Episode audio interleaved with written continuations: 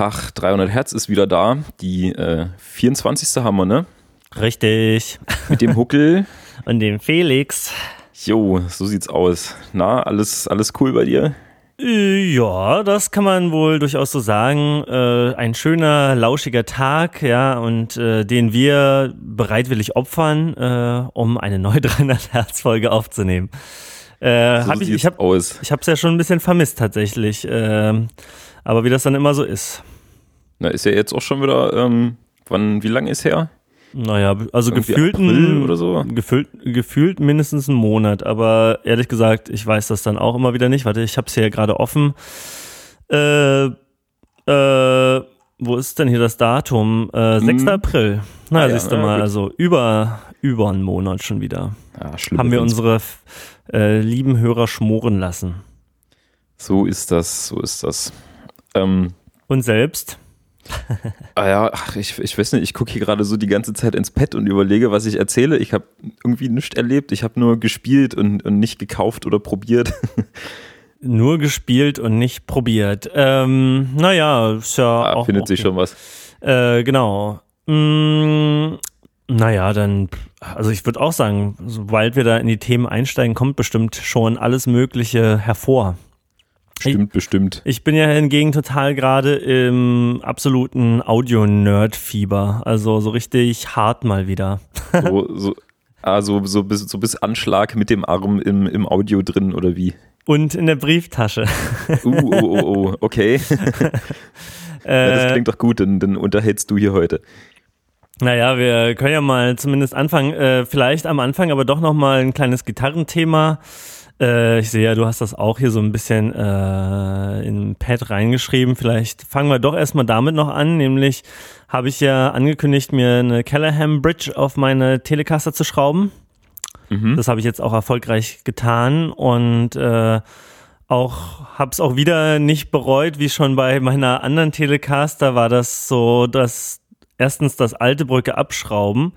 Das war erstmal eine Offenbarung, weil diese Brücke, also das, was die da bei Callahan auf ihre Seite schreiben, ja, dass die Fender oder diese 0815 Brücken, dass die einfach schlecht verarbeitet sind, die Bohrlöcher nach unten ausfransen oder das Blech irgendwie so komisch unter Spannung steht und ein bisschen verbogen ist und so weiter, ne, ähm, also bei meiner jetzt beim Herrn Gerold, die war zwar nicht verbogen, aber so wie die Löcher da nach unten rausgefranst sind und wie sich das auch in den Korpus der Gitarre so ein bisschen gefräst hat, das fand ich schon ein bisschen ungeil.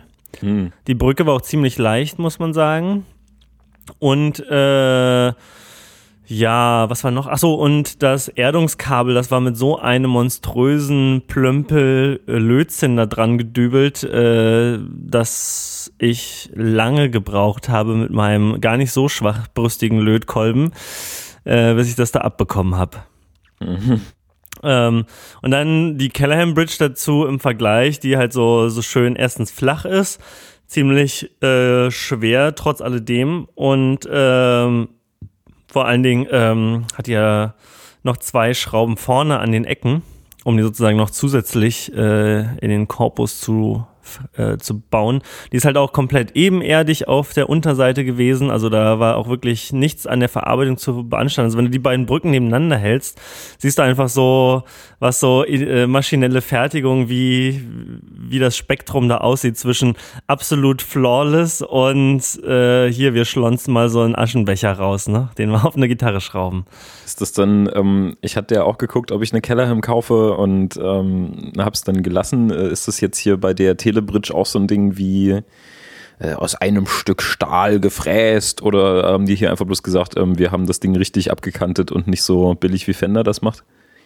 Na, sie machen das auf jeden Fall anders, als Fender das macht. Irgendwie, ich weiß nicht, irgendeine von den beiden wird so kalt ge, gepfer, ge, wie heißt das, gepfalzt, gewälzt, ge, äh, gefaltet, in diese Form gebracht.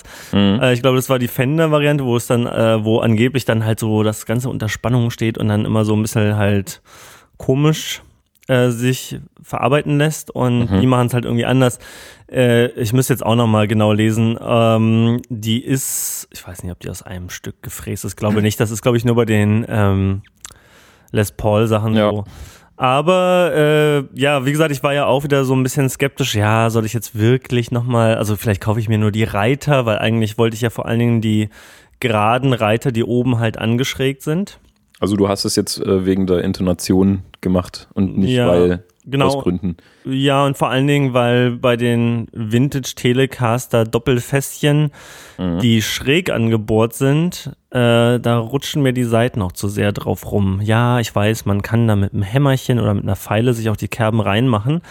Aber bei der Callahan Bridge, wo die Sattel, Sättel sozusagen gerade sind, ähm, und eben oben nur angeschrägt sind, äh, da muss man sich gar keine Sorgen machen. Also ich habe die einmal in die richtige Position gezupft beim ersten Seitenaufziehen, Mhm. äh, habe die Oktav, was jetzt die Oktavreinheit? Oktaveinheit. Genau, äh, korrekt eingestellt und das, äh, ja, das äh, hat's einfach dann schon vollgebracht. Die Seiten haben sich seitdem nie wieder bewegt, also so quasi auf den Satteln selber. Sätteln? Satteln? Sätteln. Und ähm, also, weil bei, bei der Telecaster mit diesen Vintage-Schrägfässchen, da ist halt auch ganz auf der Seitenabstand einfach zwischen den Seiten unregelmäßig. Einfach wie das so, also wirklich eigentlich eine totale Engineering-Katastrophe, könnte man Meinst sagen. du jetzt die, die Schrägfässchen, die so standardmäßig drauf sind oder Genau. die, die Kellerham irgendwie Ja, verbaut die Keller macht ja auch einmal diese schräg angebohrten Fässchen. Mhm. Äh, aber ich bin von diesem Konzept generell einfach nicht überzeugt und ich finde die geraden Fässchen mit der Oberfläche angeschrägt, das ist einfach sehr viel plausibler. Okay. Oh. Uh, nicht Äh, kaputt machen. Ja, nicht. Kurz nur ein kleiner Schreckmoment, weil ich das Glas vor mir umgekippt habe, aber da war schon nichts mehr drin. Okay. Und das ist jetzt aber trotzdem so hier Vintage Telecaster Aschenbecher und nicht so diese, diese Blechkante. Genau, auf den neuen Gitarren also drauf ist. äh, ich, ich, genau, sie haben ja auch die American Standard Bridge, gibt's auch von Callahan nochmal. Genau. Ich habe aber die Aschenbecher-Variante, wobei die bei Callahan eben auch äh, unten, da fehlt so ein kleines Stück, was irgendwie mir sonst auch nicht so störend aufgefallen ist, aber wohl für bestimmte Spielstile von Vorteil ist. Und ich finde, die ist halt ein bisschen flacher auch. Also das finde ich persönlich netter. Die ist nicht so dick, oder? Äh, wie meinst du jetzt dick? Also, das, das hoch. Blech, aus, aus dem die gebaut ist, ist nicht so dick, oder? Doch, das Blech ist dicker. Ach so? Ja. Ah. Also die Brücke ist halt schon massiver als zum Beispiel so diese 0815 Telebrücken, die sonst immer Okay. überall drauf sind. Wie dem auch sei, ähm, ich kann die immer noch äh, empfehlen. Ich war schon damals bei meiner anderen Tele sehr begeistert davon und jetzt wieder. Cool. Ja. Und klingt anders? Mm, das ist eine gute Frage. Also auf jeden Fall habe ich das Gefühl, wie auch letzte Mal schon, dass der Sustain deutlich krasser ist. Okay. Also das mag auch einfach wirklich nur an diesen Satteln, Sätteln selber liegen. ähm, also vielleicht kann man auch, wenn man mal rumprobieren will, sich einfach mal diese geraden angebohrten Dinger davon äh, Callahan holen und gucken, ob das vielleicht schon sogar was bringt. Ähm, aber auf jeden Fall, das ist das, was mir immer schon auffällt, dass ich so einen Ton teilweise festhalten kann und der klingt für immer. Und ich meine, vorher war die auch schon nicht schlecht, aber definitiv kürzer. Und klanglich, äh, ja, ich habe ich hab's aufgenommen vorher und nachher. Ja, aber ich glaube, das ist so minimal und nur im Spielgefühl drin, dass man das auf einer Aufnahme nicht wirklich hört, oder? Ja, eben, also Ich habe das auch probiert, das ähm, hm, ja, macht die nie so gut. Ich, ich habe da jetzt nicht so viel Unterschied festgestellt. Ähm, ich wollte halt also auf jeden Fall nur sicherstellen, dass jetzt nicht fundamental sich an der Klangcharakteristik was ändert. Aber ähm, ja, also ich würde sagen, es ist wirklich minimal. Aber das, was man eben sagen kann, Sustain auf jeden Fall, äh, Stimmstabilität, super, Seitenabstand gleichmäßig. Und das war halt war einer der Hauptgründe, warum ich eigentlich die andere Brücke haben wollte, also die Callahan Bridge, damit ich eben schön den Seitenabstand gleichmäßig haben kann, Vintage-Look und trotzdem Oktav rein. Okay, Das sind eigentlich die hauptsächlichen Features. Und dass jetzt die Brücke da besonders eben auf dem Korpus liegt und die zwei Extraschrauben hat und ob das nun wirklich alles zum Sustain beiträgt, kann ich euch jetzt nicht so verbrieft äh, garantieren, aber es äh, schadet auf jeden Fall offensichtlich nicht. Und äh, welche Reiter waren jetzt vorher auf der alten Brücke, die halt so gar nicht gingen? Na, das waren diese, Diese- diese schräg angebohrten. Tele-Dinger. Ja. Also nicht die, die ganz Standarddinger sind ja einfach nur drei runde Fässchen. Die Windebolzen fest äh, durchgeschnitten. Genau, und gerade halt draufgeschraubt. Ja. Und die Modifikation davon ist dann eben, die schräg anzubohren, hm. aber trotzdem noch rund. Und genau, das, das hatte ich vorher. Ah, okay. Und ich wirklich, also das muss ich sagen, ist irgendwie die schlechteste Idee von allen irgendwie. Äh, das macht irgendwie keinen Sinn. Und vor allen Dingen gerade, wenn man eine Telekasse hat mit einem runden Griffbrettradius, also so der Klassiker halt, ne? Mhm. Dann musst du ja hinten die Sättel halt auch relativ rund formen, so mit diesem Schräubchen. Und wenn sozusagen in zwei Dimensionen schräg ist, habe ich immer das Gefühl, also wie gesagt, der Seitenabstand wird echt schwer gleichmäßig hinzubekommen und ähm, was noch? Äh, achso, und die Seiten rutschen dann halt auch leichter auf den Fässchen hin und her. So, so. Na gut. Sag ich. Aber würde das dann, also ich, äh, ich finde es so ein bisschen komisch, warum es hier äh, glatte, glatte Seitenreiter sind. Also, ich meine, klar, was du schon meintest, man kann sich ja da solche Kerben reinfeilen und mit einem Hämmerchen bearbeiten, aber ich kenne Telebrücken immer so, dass das, wie gesagt, diese äh, geriffelten wie so, äh, als ob es mal eine Gewindestange war, die durchgeschnitten wurde und dann angebohrt wurde. Das halt, also da rutschen die Seiten halt nicht. Ja, Verstehe ich nicht, warum dann halt für die Schrägen, na gut, ist dann auch wieder Quatsch, bei den Schrägen geht es natürlich nicht. Ja, und äh, mhm. also ganz ehrlich, das mit diesen Gewindebolzen, das finde ich auch nicht so überzeugend. also ähm, ja, das, ich muss sagen, die Kellerham-Variante, die ist bisher das, was ich am besten finde. Und ich habe jetzt schon über die Zeit ja auch viele Telecaster schon gesehen und in der Hand gehabt und mir das mal angeguckt und ja, ich, ich spreche meine Empfehlung aus. Es gibt ja viele Telecaster noch, die im höheren Preissegment sind, die sich dann rühmen, so eine Wilkinson Bridge drauf zu haben. Die habe ich, glaube ich, aber noch nicht in, oder zumindest nicht bewusst in der Wildnis gesehen, weil ich glaube, da steht ja auch wahrscheinlich wie bei Callahan einfach nicht das, der Name mit drauf. Und dann weiß man es manchmal nicht vielleicht. Hast du dir diese Joe Baden-Brücken mal angeguckt? Die mögen ja auch irgendwie viele auf der Telecaster, habe ich gehört. Also ich glaube, Ludwig hatte sich, glaube ich, mal so ein Ding gekauft. Joe Barden, der macht doch auch diese Pickups so ähnlich wie diese Ray Gerald Pickups. Mm, glaube. Muss ich mal googeln, habe ich noch nicht. Ich weiß jetzt auch nicht, was an denen anders sein soll. Kann ja hätte jetzt sein können, dass du die mal ausgecheckt hast. Nee, nee. Joe Bardem Pickups. Und da gibt es auch hm, Brücken. Da müsste es auch eine Brücke geben. Ich gucke mal. Products, Guitars. Äh, dim, dim, dim, dim. Wir googeln live. Ja, ja. Humbuckers. Joe Barden Bridge. Hast du gefunden? Von All Parts. Ah. Ich gucke jetzt gerade beim Thomann. Ah ja, hier ist er. Ja, die ist auch so ähnlich wie die, wie die äh, Callahan Bridge. Die hat auch so diesen, diesen einen Cut mhm. da unterm Pickup, auch diese beiden Extraschräubchen oben mit dran, aber die hat auch die, äh, die runden, schräg angebohrten Seitenreiter. Buh. okay, also nicht cool. Ja, und, äh, und die scheint auch höher wieder zu sein. Also genauso hoch wie die Fender-Variante. Ich finde ja bei der Callahan, wie gesagt, auch sehr nett, dass die ein bisschen niedriger ist. Ach so, da ist der Rand an sich flacher. Genau. Ah. Wobei okay, das, das ja, cool. auf diesen Bildern kann man es jetzt nicht genau sehen. Vielleicht ist die auch niedriger.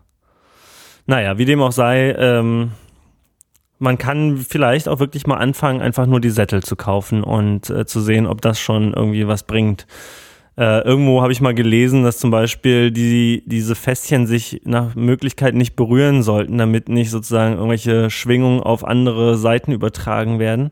Mhm. Und zum Beispiel das ist halt auch bei den ähm, bei der Callahan Bridge gewährleistet. Dass, also die Reiter oder diese Fässchen, die haben sich noch nie berührt. so, so, das höre ich jetzt gerade auch zum ersten Mal, dass, das, dass sich die bei der Tele nicht berühren dürfen. Oder sollen halt, ne? Oder ich glaube generell, aber keine Ahnung. Ja. Das ist dann schon die höhere Brückenesoterik wahrscheinlich. Ja, ähm, wahrscheinlich. Also bei der Strat kriegst du es ja gar nicht anders hin, als dass sich die Teile berühren. Das stimmt. Also da ist es ja so vorgesehen, dass die halt so nah wie möglich aneinander sind, damit du die, äh, den Griffbrettradius irgendwie vernünftig eingestellt bekommst. Hm. Aber da merkt man auch mal wieder dran, was halt irgendwie Tele und Strat für, für übelste Bastelgitarren sind. Als ob ja. sich da hier der, der, Leo Fender damals dachte so, hm, hm, ich baue jetzt meine Gitarre und ist in eine Garage gegangen. ach ja, guck mal hier, Gewindestange, da baue ich einen äh, Seitenreiter draus. so halt, was gerade da war, irgendwie Instrument rausgeschraubt und so hat sich das seit heute fortgesetzt. So sieht das manchmal aus. Absolut, ja. Ja, wie gesagt, also wenn die, äh, andere Leute andere Telepräferenzen haben, ist ja auch okay. Ich bin auf jeden Fall sehr glücklich jetzt so mit dem Setup. Also gerade auch ähm, in Verbindung mit diesen Ray Gerald Pickups. Äh, ich habe letztens der Greg Koch, der macht ja hier auf Periscope immer, äh, twittert da so, ich mache jetzt hier mal eine halbe Stunde Quatsch auf Periscope. Also wer das nicht kennt, das ist so eine Video-Streaming-App von Twitter, glaube ich, gemacht und da hält man einfach sein Smartphone hin, äh, drückt los und dann kann das Internet zugucken und man kann halt mit demjenigen chatten und interagieren, sowas ähnliches wie Twitch quasi. Mhm. Und der macht das relativ oft und ich habe dann auch einfach mal gefragt, weil er hat jetzt ja seine aktiven Fishman Signature Pickups äh, für die Tele. Und dann habe ich mal gefragt, äh, wie er denn jetzt so die Ray Gerald sozusagen mit diesen Fishman vergleichen würde und ob er da jetzt einen großen Unterschied sieht oder so, ne? Mhm. Und im Wesentlichen meinte er nur, na ja, also die, also das ist jetzt halt auch wieder so esoterische Begriffe, aber er meinte die äh, Ray Gerald, die komprimieren doch immer noch ein kleines bisschen, wie okay. das so bei Humbucker-Konzepten wohl üblich ist. Und ja. seine Aktiven, die sind noch mehr, haben noch mehr Dynamikumfang sozusagen. Aber an sich fand er wohl die auch immer noch gut, also dass die eben rauscharm sind und wie Tele-Pickups klingen. Und dafür, dass sie passiv sind vor allem. Genau, und dafür, dass sie passiv sind, genau. Und deswegen äh, jetzt so mit diesem Setup, Callahan-Brücke, äh, Ray Gerald, Pickups würde ich wieder machen. okay, Greg Koch äh, äh, approved. Ja, jetzt fehlt eigentlich noch der Gristle King, ne? okay. Na, ich, ich bring den mal mit irgendwann. Ja, stimmt. Ja, oder ich, äh, wenn ich mal wieder ein bisschen Geld übrig habe, was jetzt gerade nicht der Fall ist, äh, könnte ich mir auch den Gristle King V3 mal kaufen. Könntest du auch tun. Ja, so, so total besonders ist der jetzt nicht. Ich, als ich mir den damals gekauft habe, habe ich das gar nicht so im ersten Moment gecheckt, dass das so ein Signature-Pedal von dem Typen ist. Ja, das finde ich auch ich dachte halt einfach so, ja, okay, da ist ein cooler Drive dran und der Boost ist äh, ganz nett und hat halt anständig Pfund und ich fand es halt sehr, sehr cool ähm, dass man bei dem Pedal äh, mit so einem Hebelchen einstellen kann, ähm, wie intern der Boost verschaltet werden soll, ob der halt also du kannst ja halt, wenn du so ein Twin-Pedal hast, nicht äh, Boost und äh, Drive tauschen und da kannst du dann halt sagen, hier schalt mal Boost vor oder hinter den Overdrive. Das ist sehr, sehr praktisch. Und das ist beim, beim Analog Man King of Tone, da kann man das ja auch umschalten. Allerdings muss man dann halt einmal die Rückseite aufmachen und dann die Switches umkonfigurieren. Hm. Ja, ist ja auch nicht schlimm. Ich meine, im Prinzip macht man das einmal, wenn man sich damit einfuchst und irgendwie so seinen Sound rauskriegt und dann äh, fässt man auch den, das Schalterchen nie wieder an. Wobei ich sagen muss, ich habe ja den äh, EP-Booster, den ich ja damals von irgendeinem anonymen Hörer, nein, gar nicht so anonym, geschenkt bekommen hm. habe. Äh, den habe ich ja vor dem King of Tone. Dann ist sozusagen das, was als nächstes in der Kette kommt, wäre der King of Tone Drive und dann ist danach nochmal der King of Tone Boost. Ja. Sodass ich im Zweifel einen Boost vor und hinter dem Drive habe. und das muss ich sagen, das ist eine echt äh, coole Kombination, weil wenn man dann, dann hat man halt alle Flexibilität. Man kann irgendwie den, den Analog Man so ein bisschen mehr ankitzeln oder mhm. einfach nur lauter machen für ein Solo oder so. Und das äh, ist jetzt so im aktuellen Spielbetrieb, äh, auch mit der Band, eigentlich hat sich so als eine ganz gute Kombi herausgestellt. Ja. Du spielst dein Amp aber auch immer clean, ne? Ist der, oder ist der so ein bisschen angezerrt? Nee, im Proberaum der Fender, der ist äh, clean like a whistle. Okay. ähm, ja, ich äh, letztens, als du meintest hier von wegen, äh, ja, ich fahre ja mein Amp immer angezerrt und schieb dann noch einen Drive da mit da rein. Genau. Äh, das Konzept habe ich jetzt auch mal zu Hause mit dem Mesa Boogie so ein bisschen ähm, evaluiert und kann dir beipflichten, ja, das, das geht schon auch ganz geil ab. Nur das Problem ist ja nach wie vor, der Fender Drive-Kanal, der gefällt mir nicht Richtig. so sehr. Ja. Andererseits, was ich jetzt noch nicht probiert habe, und das kann ich tatsächlich mal jetzt diese Woche probieren, ist ich schalte mal auf den Drive-Kanal und schieb den Analog Man halt mal mit rein, den King of Tone. Hm, probier das mal aus. Und guck mal, ob der dann vielleicht den Fender Drive irgendwie so an oder dekoriert oder ausschmückt, dass es dann auch insgesamt gut klingt. Ja, denn das ist nämlich mal so mein, äh, mein nächstes Projekt, da mal irgendwie nachzuforschen, was, was da so ein Fender-Amp ausmacht, warum der mit Pedalen immer so cool klingt. Äh, wenn du irgendwie so ein, so ein Marshall-Style-Amp äh, clean spielst und dann einen Drive oder einen Boost vorhängst, äh, dann klingt das also halt bei einem Drive, beim Boost geht es ja immer noch, da wird es ja dann erstmal bloß lauter. Ja. Aber bei einem Drive klingt es dann ganz, ganz eklig. Also der, der nimmt das nicht wirklich an. Du hörst halt immer noch so den, den Clean-Sound ein bisschen durchschimmern und hast aber so eine Kettensäge oben drauf. Also so nach meiner Erfahrung funktioniert es halt bei Marshall wirklich nur, wenn das Ding schon so ein ganz klein bisschen zerrt und so ein bisschen in die Suppe geht und dann halt mit einem äh, Drive noch so ein bisschen so einen Arschtritt bekommt, dann klingt es richtig geil. Und bei Fender wundert es äh, mich immer, das Ding ist leise und äh, ist clean und sobald da ein Drive drin ist, ähm, klingt es wie so ein Drive-Kanal. Das naja, ich bestimmt nochmal mit, mit dem, mit dem Amp-Design und mit dieser Soundstruktur dazu tun, warum es das ein bisschen besser annimmt. Aber bei Fender stört mich das irgendwie immer nicht, wenn von einem Clean Amp ein Pedal hängt. Ja. Das ist ganz merkwürdig. Ja, wobei, also, aber, also erstens ist es wahrscheinlich so, dass dann halt der Marshall auch in dem, in Anführungszeichen, Clean Mode äh, halt dann vielleicht nicht ganz so viel Headroom hat und dann vielleicht doch schon auch mitkomprimiert und dann beides so zusammen sich so ein bisschen beißt. Also ich spreche jetzt eher von so äh, nicht Master Volume Teil. Okay, also einfach offen. Wo, wo halt Headroom ohne Ende da ist okay, eigentlich. Okay. Ja. Hm.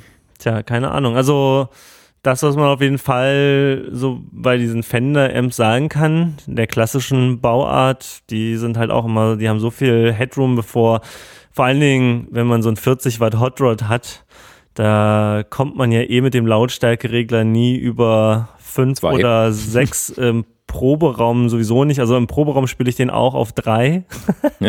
und das ist, äh, also ich glaube, wir sind eine der lautesten Bands da sowieso in diesem Haus.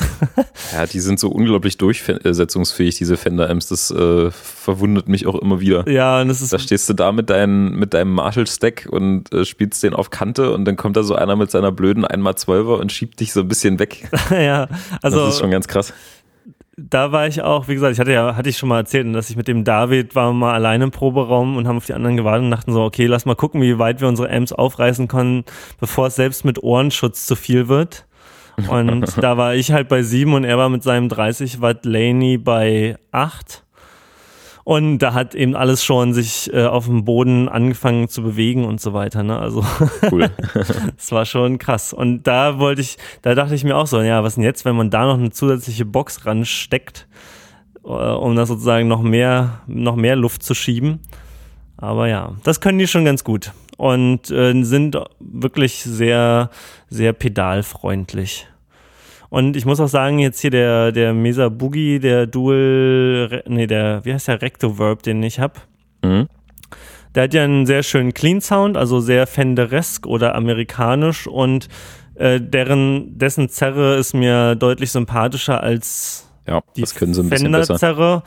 Und ja, ich weiß gar nicht. Ah, ich habe mich ja mit Marshall noch nie so richtig irgendwo mal auseinandergesetzt für längere Zeit, so dass ich das gar nicht beurteilen kann. Aber auf jeden Fall mhm.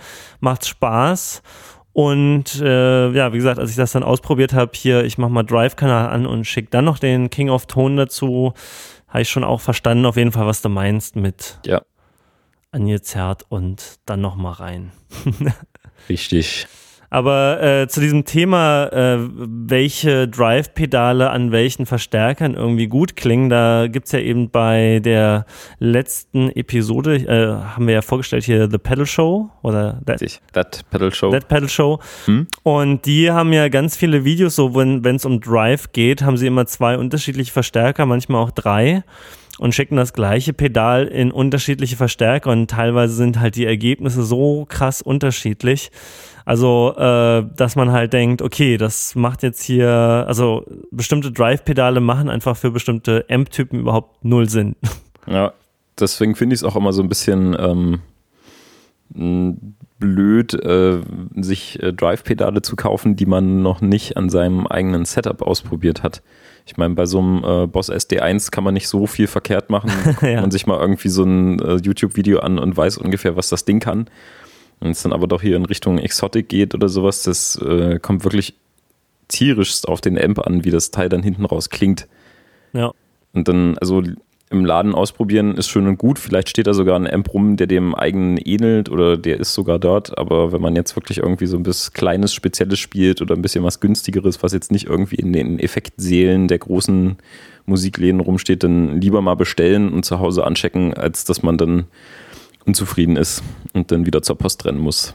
Ja, ähm, vor allen Dingen, naja, zur Post rennen musst du ja dann auch, wenn du es nach Hause schickst und da ausprobierst. Und ja, ja aber dann hast du vorher die, die drei Stunden Fahrt zum Thomann nicht gehabt. Ja, genau.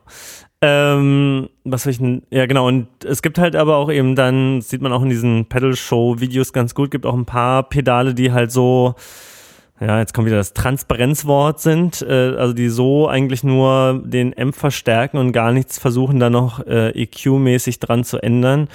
Äh, wie zum Beispiel eben der King of Tone, was ja von dem Daniel, wie er heißt, da die ganze Zeit gesagt wird, dass er den halt an jeden Amp bisher stecken konnte und immer brauchbare Töne damit produzieren konnte. Und ein Tube Screamer halt, da wäre das vielleicht nicht unbedingt immer der Fall dass man den überall anstecken kann. Also ich habe mir auch einfach mal einen Tube Screamer gekauft. Das war, glaube ich, mein erstes Drive-Pedal, weil ich dachte, ja, Tube Screamer machen halt alle, ne? Und damals hatte ich ja noch keinen Fender, sondern Orange, diesen Micro Terror. Das war ja mein erster Verstärker sozusagen. Jo. Und ich muss sagen, Tube Screamer und Orange zum Beispiel, mh, hm, nicht so geil. Ja, Tube Screamer ist auch so eine, so eine Gitarristen-Hassliebe. Alle haben irgendwie so ein Ding und äh, jedes Boutique-Pedal, was rauskommt, ist, eine, äh, ist ein Mod vom Tube Screamer. Aber immer wenn du fragst, ah, nee, der, der ist mir denn dazu zu brillant und zu kratzig und äh, zu störrisch und nicht flexibel genug und alles Mögliche, das ist schon immer ganz lustig. Also ich habe den jetzt eine Zeit lang mit dem Fender habe ich den ganz gerne benutzt und zwar hatte ich ja auch in der Sendung hier schon erzählt immer so mehr als Boost als wirklich und und so ein bisschen äh, Tonmassage als wirklich Drive, weil den Drive Sound davon den finde ich eigentlich eher schlecht. ja, der, Aber, räumt halt so, der räumt halt auf, ne? Der bringt ein bisschen Klarheit rein und komprimiert halt schön. Ja, und genau, ich habe den halt dann so, so als Booster-Pedal und Ver Klangfarbe benutzt. Aber jetzt gerade muss ich sagen, durch diesen King of Tone, der eben auch einen Booster drin hat und der ja auch ein Tube Screamer äh, Evolution quasi ist, und zwar so einer der ersten von diesen Boutique Tube Screamern, könnte man sagen, mhm. äh, habe ich da jetzt eigentlich meine Tube Screamer äh, Combo am Start. Und gerade sehen es mich gar nicht so sehr nach einem anderen Drive-Pedal. Also ich hätte, wenn, würde ich gerne nochmal diesen Tumnus ausprobieren von Wampler. Das ist so ein, so ein Clone Reinkarnationspedal. Genau, und ansonsten habe ich halt mein Rosies Fass und damit mit dem King of Tone, dem Rosies Fass, kriege ich bisher alle meine Zerrwünsche erfüllt. Beide mhm. zusammen auch super. ja. So viel äh, zum Ausflug in die Zerre. Ja, also ja. Ich hätte, ich glaube, also jetzt je, je länger ich auch so immer rum überlege, ja, was für ein Verstärker ist eigentlich mein Verstärker? Äh, es ist wahrscheinlich. Ist der mit dem, äh, mit dem Pedal vor, oder wie? Nee, es ist, äh, also ich glaube, im Mesa Boogie ist es wirklich immer mehr, weil ich da eben so diesen Fender Clean hinbekommen kann und auch noch eine fette Zerre dazu. Und äh, ich habe schon überlegt, ob ich mal den Proberaum-Amp sozusagen tausche. Aber ja, der Fender Clean ist schon immer auch nicht schlecht. Ach, scheiße. ja, aber es spielt sich auf jeden Fall in dieser, in dieser Liga ab irgendwie. Hm. Passt der Boogie eigentlich auch in deinen Case? Tendenziell ja, der ist ja ein bisschen kleiner als der so. Hot Rod. Ich dachte, der ist irgendwie dann ein bisschen dicker oder tiefer oder sowas. Das wäre dann natürlich nee, Ich glaube, der müsste passen. Ja, dann kannst du es ja wirklich mal ausprobieren. Wenigstens mal so irgendwie für eine Probe. Ja. Das, da merkt man ja immer schon mal viel. Ja, ich hatte, als ich den gerade neu hatte, dann habe ich den einmal so zum Einfahren zum Proberaum mitgenommen. Hm, und das die ganze Band so. Oh. naja, der ist ja relativ unscheinbar. Und das, wie gesagt, das hatten wir ja auch schon mal besprochen. Das Verrückte ist ja, dass die Mesa Boogie Amps in den USA viel billiger sind. Also wirklich. Ja deutlich billiger ähm, und das sind da gar nicht so eine krassen Boutique-Amps oder so mit äh, teurem Pre Preislabel so wie hier. Äh, das ist halt, äh, also hier ist irgendwie immer so, die, oh, Misabugi teuer, teuer und der war ja auch nicht billig, hatte ja nur Glück auf Ebay da quasi. Ja. Ähm, und ja, wenn man in den USA nach den Dollarpreisen davon guckt, dann weint man ein kleines bisschen. Richtig, richtig. Ja, Warum auch immer das so ist. ja aber ich meine, Fender Amps sind ja hier auch relativ günstig. Naja, sind auch teurer geworden wegen dem Dollar-Euro-Kurs. Das ja, aber ist schon noch bezahlbar. Ja. Hier sind ja jetzt gerade alle totale Bassbreaker-Fans, ne? Also ja, vor allen Dingen, äh, vor allen Dingen das Teil? Mr. Chapman. Aber Mr. Chapmans Meinung, äh, da muss man ja auch ein bisschen vorsichtig sein. Hast du schon mal angeguckt, äh, das Ding? In Außer echt noch nicht, Chapman? nee. Also ich habe mir ein paar Reviews noch angeguckt, aber Ja. ehrlich gesagt, auch hier als der Mick und Pete beim Endertons TV sich die angeguckt haben, äh, normalerweise, du weißt, wenn die Amps richtig geil finden, dass sie da so die ganze Zeit irgendwie ein Lachen im Gesicht haben und sich tierisch einen wegfreuen. Und bei, auch bei diesen Bassbreakers, als die die angeguckt haben, da habe ich äh, kein so äh, übermäßiges lachendes Gesicht gesehen. Mhm. Also als die zum Beispiel letztens die ganzen, äh, diese Tone King Falcons ausprobiert haben, die sind da total weggezwitschert vor Entzückung oder dann hatten sie irgendwie Friedman-Apps, da sind sie auch total mega abgegangen. Und bei diesen Bassbreakern, äh, das hat so eher meine Reaktion auch wieder gespielt, war so, ja, alright. Gibt's halt. Ich bin da mal sehr gespannt. Also ich, ich, ich freue mich schon, den, den mal auszuprobieren. Ich finde so dieses Konzept ganz cool, dass es im Prinzip ein, äh, ein Bassman ist, aber ein bisschen kontrollierbarer Ja. und ein bisschen britischer orientiert, aber trotzdem Fender-esque. Ich glaube, das ist so eine ganz spannende Mischung. Da bin ich mal echt auf den Sound gespannt.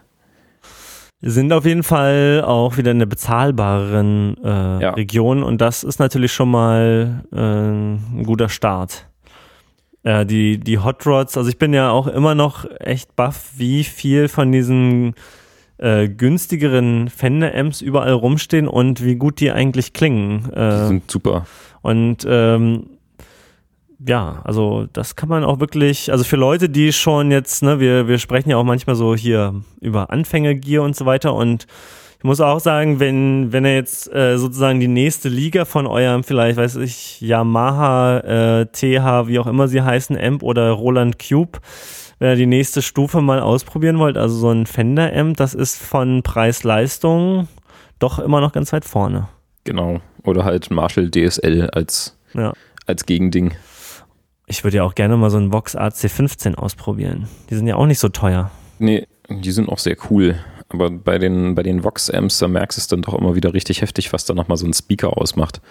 Also man, man kennt ja so, weiß nicht, von, von Queen und Gallagher so die, wie, wie der Vox eigentlich klingen soll, auch wenn es da jetzt der AC30 ist.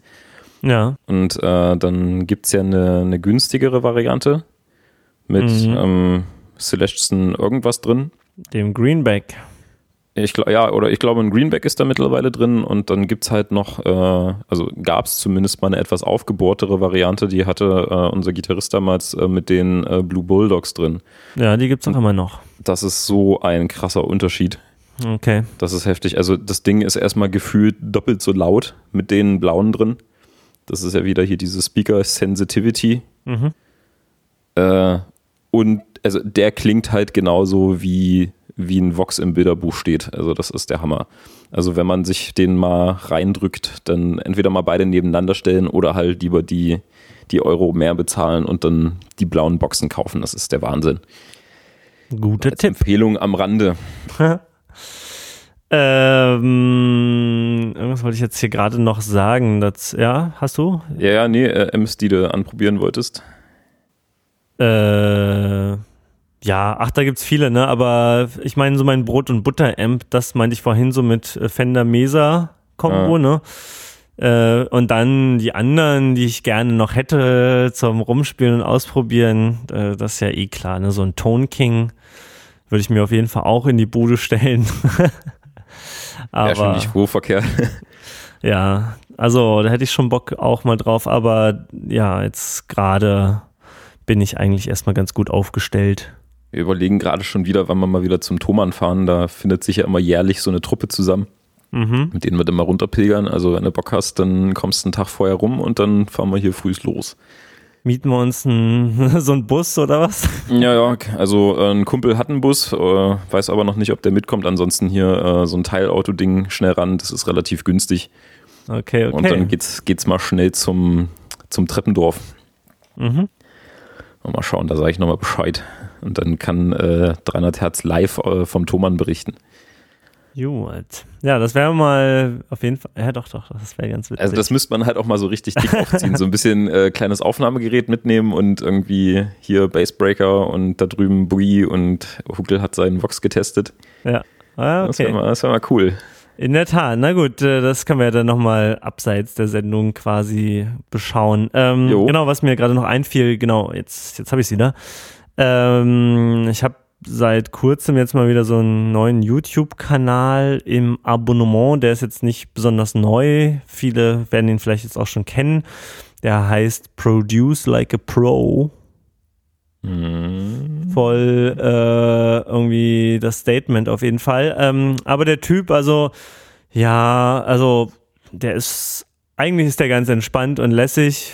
Äh, manchmal geht er mir auch ein kleines bisschen auf den Zünder, aber eigentlich, eigentlich ist er ein guter und scheinbar kennt er halt jeden da so in der Musikindustrie, der irgendwie Rang und Namen hat.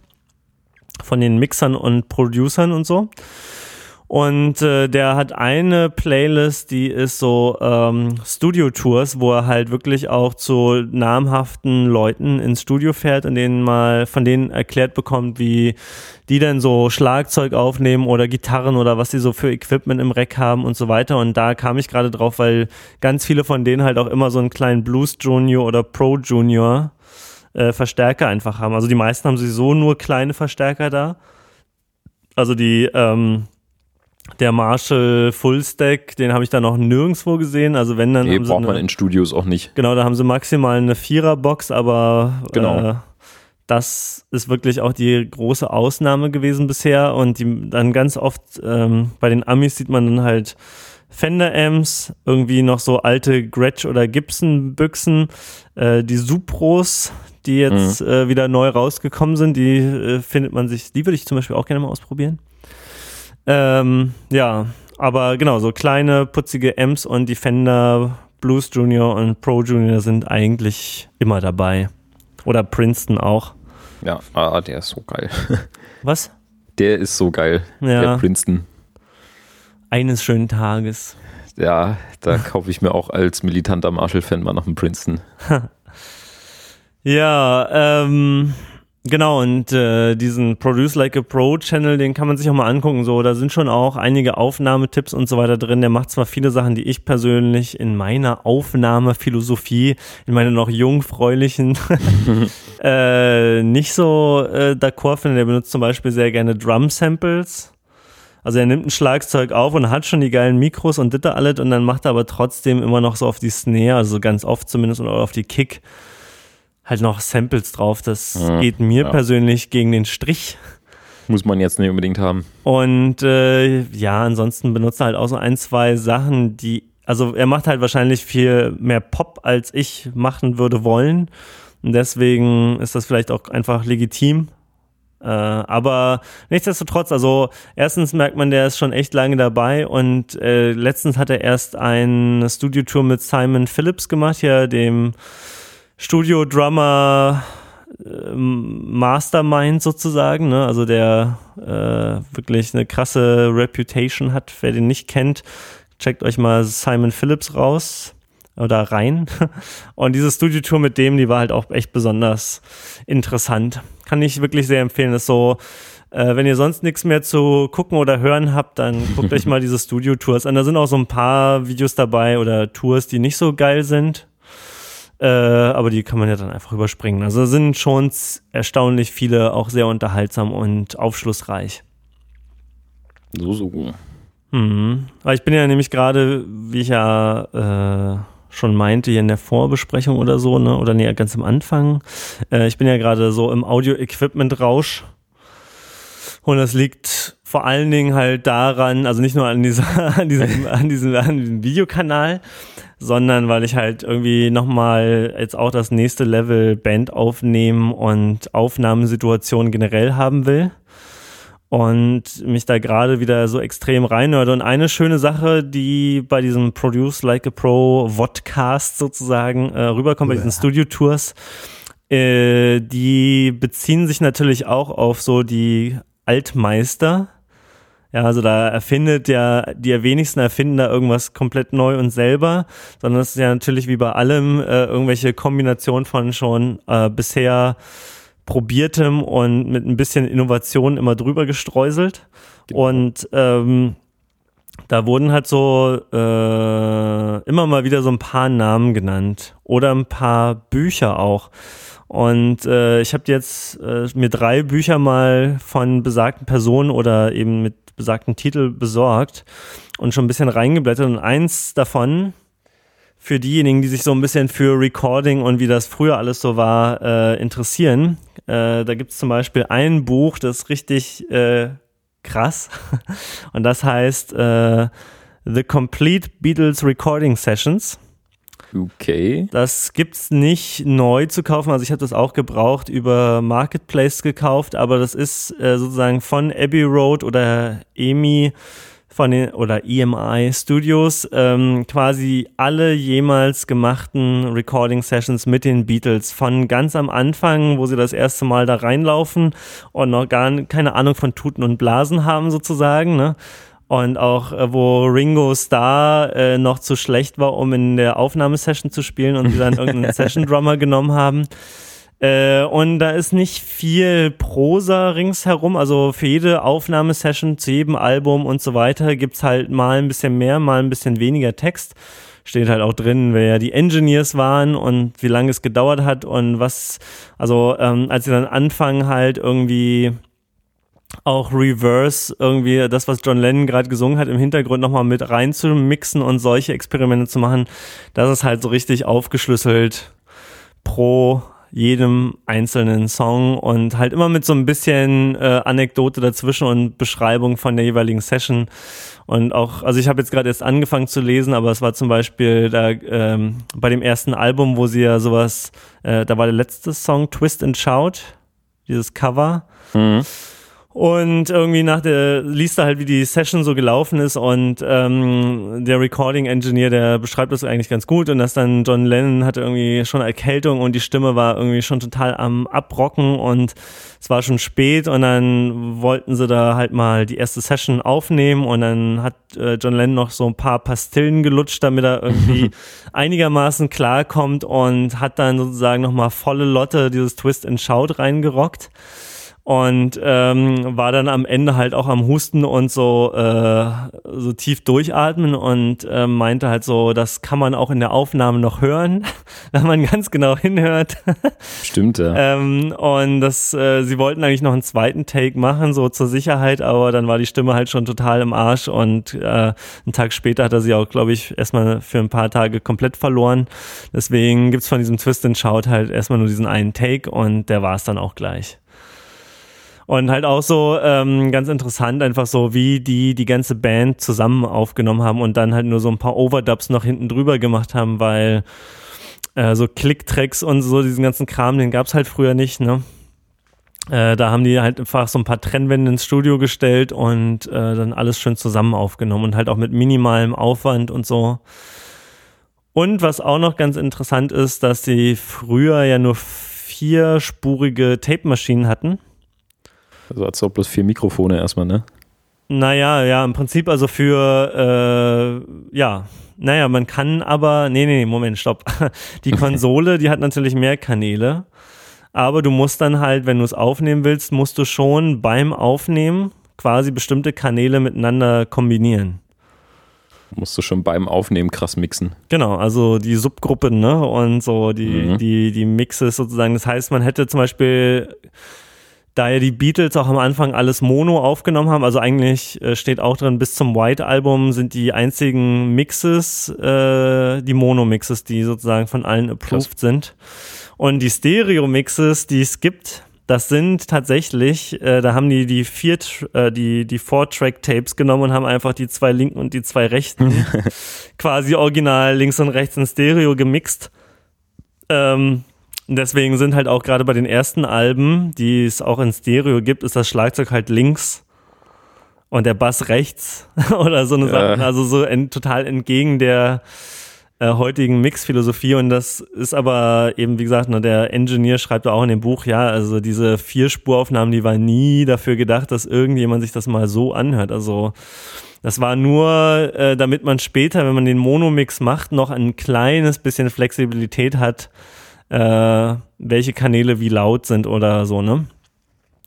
Und, aber das ist halt irgendwie ganz interessant, dass die dann eben so bestimmte Sachen zusammengelegt haben. Die Gitarren waren dann halt zusammengemixt auf einer Spur, Schlagzeug auf einer, die Vocals auf einer und, weiß nicht, der Bass vielleicht auch mit dem Schlagzeug zusammen oder irgendwie so, ne?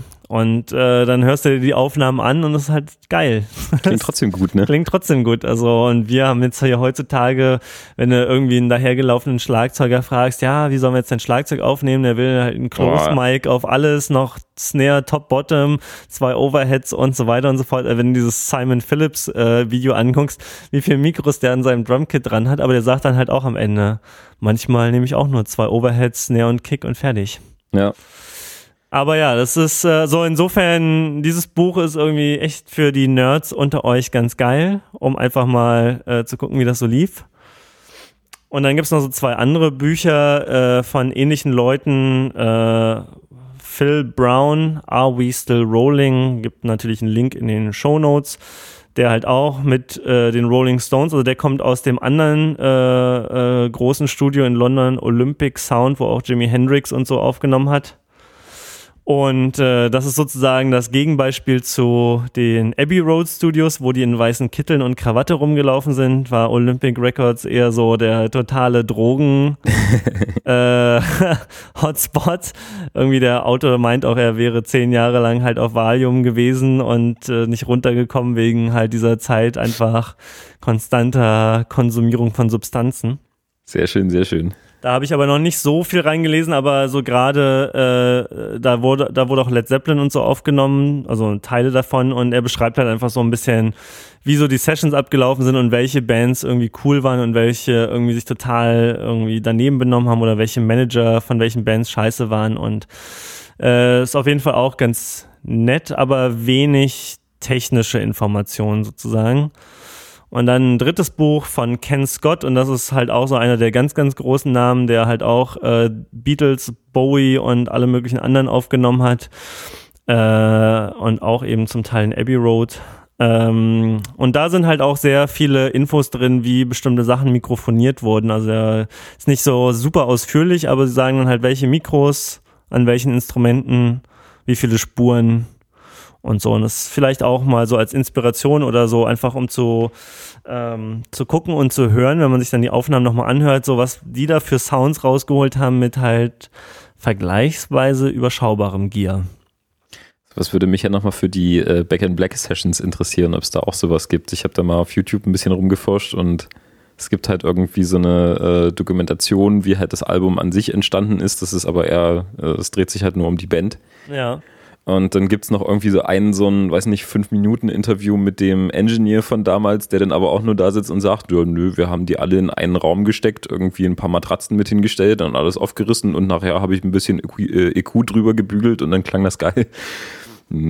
Ja, na, es gibt hier eine Studiotour mit dem Typen, der äh, Black Sabbath äh, aufgenommen hat, Tony Iommis und Ozzy Osbournes Soloplatten und ich glaube auch irgendwas mit Brian May und Jeff Beck und so, also der so ganz viele krasse Rock-Sessions gemacht hat.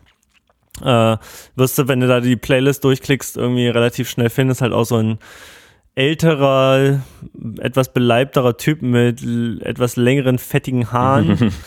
Aber äh, zudem kommen sie halt irgendwie alle an, um Rock aufzunehmen und der erzählt auf jeden Fall dann auch so ein bisschen was zu dem Weiß, Thema. klingen muss. Ja. Ähm, genau. Wollte ich noch irgendwas sagen? Das sind die Bücher. Links packe ich mal in die Shownotes. Sind auf jeden Fall auch ganz kurzweilig. Naja, und auf jeden Fall äh, ist das so gerade mein Recherche. Äh, Plan und dann habe ich mir halt gerade auch so voll irgendwie noch äh, äh, äh, äh, Audio-Equipment gekauft. Baust du dir ein Studio? Naja, mein Plan ist, ich will so ein Thomann Roadcase 12HE haben, also Höheneinheiten. So ein Würfel, ne? Genau, mit Rollen dran am besten. Und da sollen drin sein am liebsten 16 Kanäle Audio-Interface. Mhm. Das könnte ich machen, indem ich mir noch für meinen Focusrite Sapphire Pro 40 ein Octopre äh, Extension äh, Vorverstärker Dingsbums da halt äh, dazu kaufe. Dann hätte ich zweimal acht Kanäle. Mhm. Äh, und äh, ich, Oder wenn du einfach ein zweites davon kaufst, geht es nicht auch? Das geht auch, aber dann kann man die nicht über ADAT verbinden, sondern über muss man mit Firewire So, verbinden ja. und darauf habe ich irgendwie keinen Bock. Dann musst du dir da so ein Aggregate-Device bauen auf dem Mac. Nee, das äh, Nee. kann das äh, Sapphire schon selber, aber ist trotzdem ein Okay. bisschen fummeliger. Na, you it. Und auch nicht gerade billiger, weil das ist jetzt wieder teurer geworden. Das gab es ja, ich weiß nicht, Das war recht günstig eine Zeit lang jetzt. ja, Fünf Minuten. 350 Euro, jetzt ist es wieder bei 455 oder so. Mist. Ja, äh, wer auf uns Wer gehört, schnell klickt, hätte ich mal auf mich selber gehört. ähm, genau, und jetzt habe ich mir noch zwei ähm, Mikrofonvorverstärker gekauft, also Mic Preamps. Mhm. Äh, weil diese Focusrite Preamps sind natürlich schon an sich super, aber äh, ich wollte halt, wenn man so diese ganzen äh, Audiotypen da hört, das, wo die alle noch so ein bisschen drauf abgehen äh, und sich unterscheiden oder irgendwie drauf schwören, sage ich mal, sind halt diese Vorverstärker. Audio-Interfaces interessiert die gar nicht so sehr vordergründig, da reden nicht so viel darüber. Kompressoren äh, gibt es schon auch so ein paar Klassiker oder eigentlich nur zwei oder drei. Äh, aber bei diesen Mikrofon-Vorverstärkern, dann gehen sie halt alle ab. Und ich, man muss auch sagen, ne, zum Beispiel bei diesen Beatles-Aufnahmen oder all diesen klassischen Hammer-Aufnahmen, auch Jimi Hendrix und so, die hatten zwar nicht das geilste Aufnahmeequipment, aber eine Sache hatten sie und das war ein Neumann-Mikrofon. Äh, ja. Also die haben damals auch schon alle mit Neumann-Mikrofon aufgenommen. Ähm, und das war auch so eine kleine Erkenntnis. das gute U87. Ja, also es wollen halt einem auch viele immer so erzählen, so, naja, hier, ach komm, äh, SM57 und damit äh, kannst du alles machen. Ja, kannst du, aber mit Neumann klingt's geiler. Und das fand ich halt auch bei diesem Produce Like a Pro-Typi so ein bisschen fragwürdig. Ja, man kann das machen und man kriegt auch mit dem SM57 äh, korrekten Gitarrensound im Mix hin. Aber wenn du mal guckst, was die alle, also alle großen Helden benutzt haben, da hing halt ein äh, U87 oder 67 vorm Gitarrenverstärker. Und äh, SM57 kommt ab und zu, wird das mal irgendwo erwähnt am Rande. Also es ist jetzt nicht auch komplett weit weg oder äh, aus der Fern, äh, wie weit hergeholt, so sagt man. Mhm. Aber äh, ja, das, also Neumann-Dinger, die sind schon tatsächlich scheinbar auch so richtig der Standard. Ja, das ist der Goldstandard eigentlich, was Mikros angeht, oder? Also zumindest für, für Tonstudios, wenn es um Musik und Sprache geht. Ja, scheint so zu sein. Ich wollte mir mal ins Ausleihen zum Ausprobieren. Da gibt so einen schönen Mikrofonverleih in Berlin, wo man sich auch die krassen Mikros mal für Ja, cool. überschaubares Geld für einen Tag oder zwei ausleihen kann. Ja. Kommt halt aber letztendlich hinten raus auch wieder auf den, auf den Techniker oder auf den Engineer an, der da sitzt und äh, was der aus dem Sound macht. Also auch schon ein paar Mal äh, Sessions gespielt, wo dann irgendwo ein Neumann rumhing und es waren dann auch nicht nur diese KLM-Serie, sondern schon die etwas besseren und hinten raus äh, klang es trotzdem wie in eine Büchse gespielt. Also da kann man auch, es muss nicht äh, ein Garant für guten Sound sein, wenn da Ja. irgendwo gute Mikros rumliegen. Ja, also die sind auch wirklich, äh, also erstens war ich ja überrascht, dass die aus Berlin kommen und hier auch immer noch äh, ihren Hauptsitz haben und so. Ja, irgendwann, also ausprobieren würde ich es auch gerne mal. Vielleicht leih ich es mir mal für eine 300 Hertz Aufnahme aus. Damit auch Phonik das dann alles schön platt matschen kann. Richtig, richtig. Ähm, aber jetzt tatsächlich ähm, spreche ich auch durch äh, zumindest einen dieser Mikrofon-Vorverstärker. Und da gibt's halt so eine Firma aus Amerika, die heißt Warm Audio. Mit einer, mit so einem, ja, Logo, wo auch so die, der Dampf äh, aus dem W emporsteigt. ähm, äh, die habe ich aus so einem anderen YouTube-Kanal äh, rausgefunden, beziehungsweise der Typ, der ist halt auch sehr von sich überzeugt und so, aber der, ich muss sagen, so den Sound, den er so macht mit seinen Bands, den finde ich ziemlich geil. Ähm, also ein sehr schön erdiger, vintage, haftiger äh, Sound einfach. Und der hat dann, wenn er so an seinem Studiodesk sitzt, da sieht man halt immer so irgendwie äh, orangene Paneele oder beziehungsweise irgendwie so dieses Warm Audio Logo und dann habe ich doch mal ein bisschen recherchiert und das sind halt relativ bezahlbare, also der, der eine Mikrofonverstärker kostet halt 500 Euro statt irgendwie das Original, von dem es geklont ist, halt 2500 Euro. Ähm, davon habe ich jetzt zwei, weil ich auf Ebay tatsächlich Glück hatte und die ein paar hundert Euro zusammen günstiger bekommen habe. Und äh, genau, jetzt habe ich also zwei externe Mikrofonvorverstärker und habe mir auch zwei Kompressoren noch gekauft. Und zwar war das eben auch so ein Ergebnis aus dieser Studio-Tour-Geschichte, weil ungefähr jedes Studio mindestens einen von diesen Kompressoren hatte und die ebenfalls auf Ebay gerade gar nicht so teuer sind. Auch hier die, die Warm Audio oder wie? Nee, die nicht. Die, äh, also einen von diesen Warm Audio Nachbauten will ich auch noch haben, aber der ist mir gerade zu teuer noch. Äh, nee, das sind DBX 160A.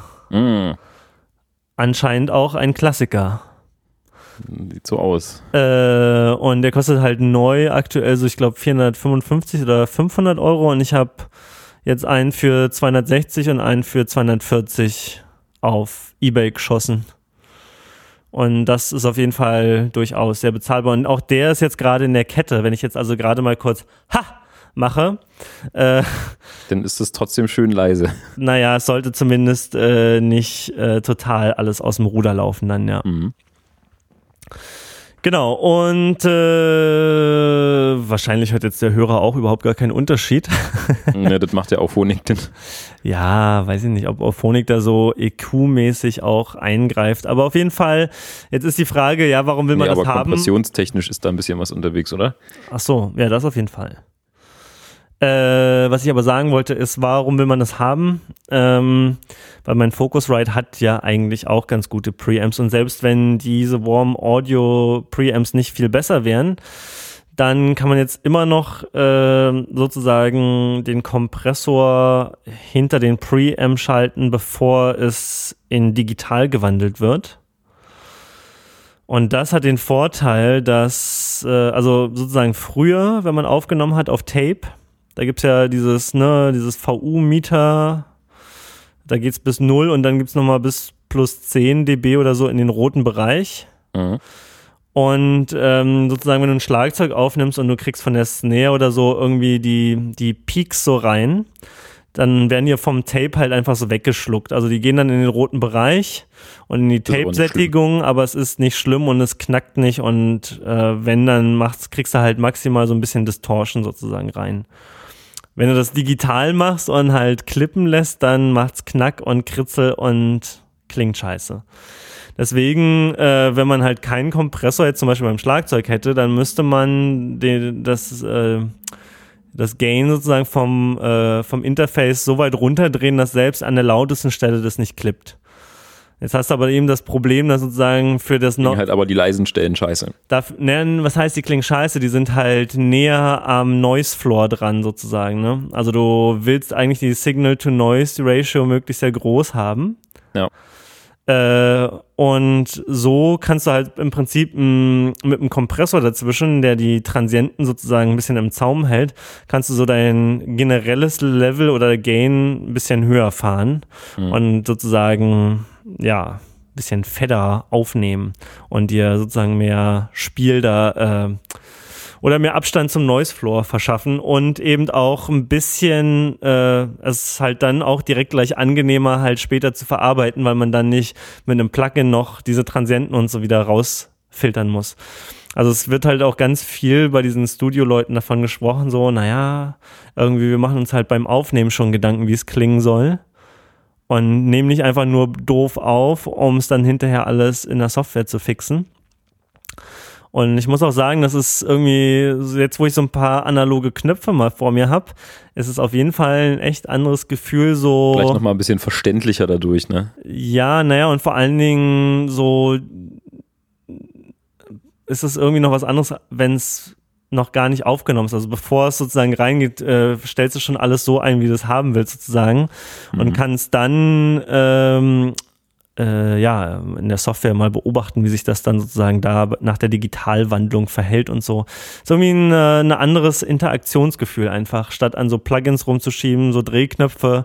Ich kann das auf jeden Fall verstehen jetzt.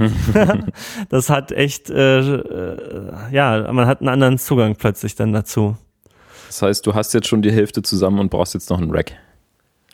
Ja, also ich will am liebsten will ich halt auch noch einen etwas ganz teuren Preamp mal ausprobieren, aber den würde ich echt gerne erstmal ausprobieren, bevor ich mir so ein teures Teil da reinschraube, um dann festzustellen, ach, den Unterschied hörst du eh nicht. Mhm.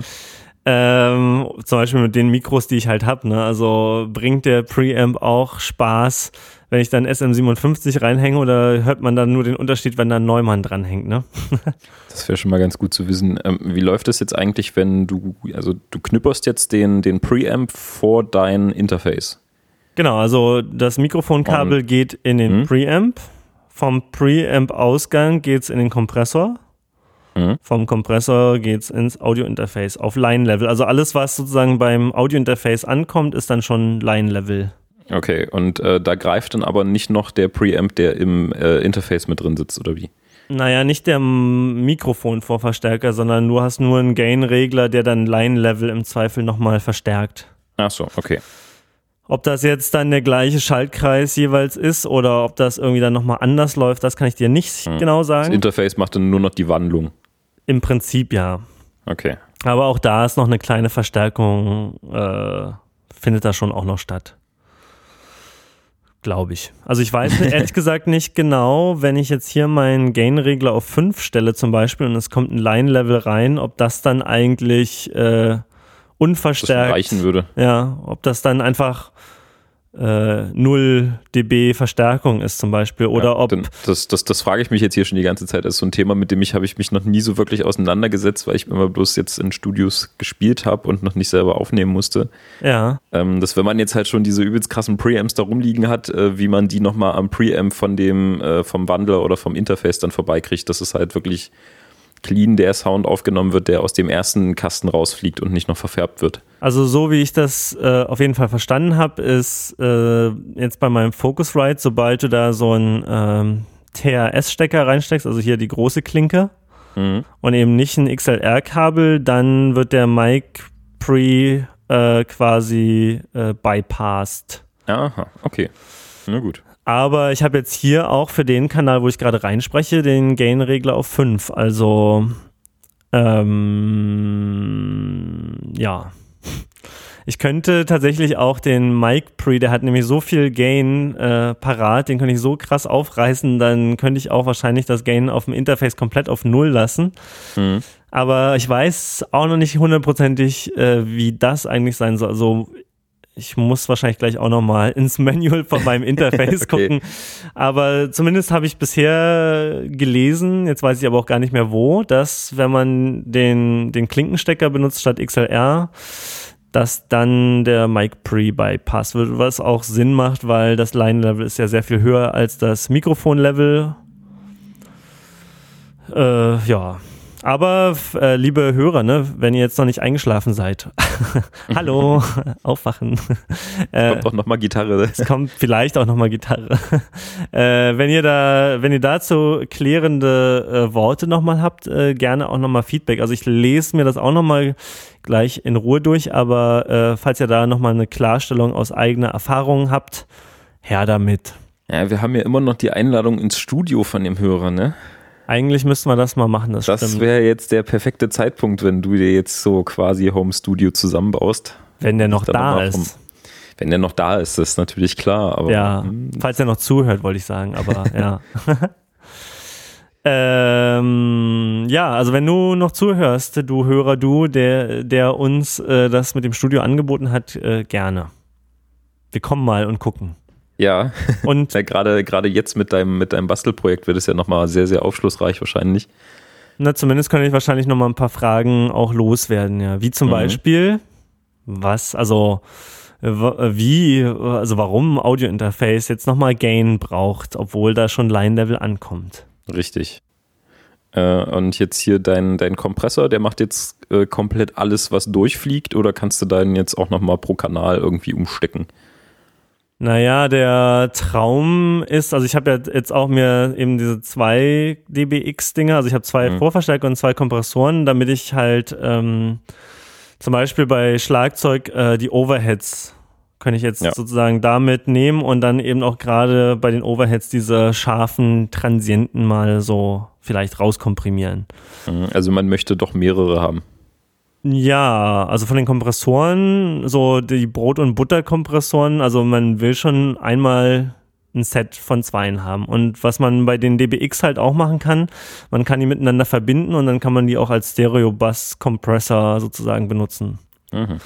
Und das werde ich auch mal ausprobieren. Das sind jetzt zwar nicht die, äh, also die favorisierten von den Profis jetzt für so den Master Bass Compression Kram, aber äh, es geht mit denen und so ich auf meinem Amateurlevel werde das auf jeden Fall mal ausprobieren. Aber ich wollte es halt eben auch so für Schlagzeug oder wenn man eben mal zwei von der gleichen Sache aufnimmt oder mit dem gleichen Mikro oder wie auch immer, dass man dann eben auch so die gleiche Kette für beide parat hat. Ja. Ja, aber da, da ist auf jeden Fall noch was zu tun. Und dann machst du das halt eigentlich weiter mit so Patch-Base.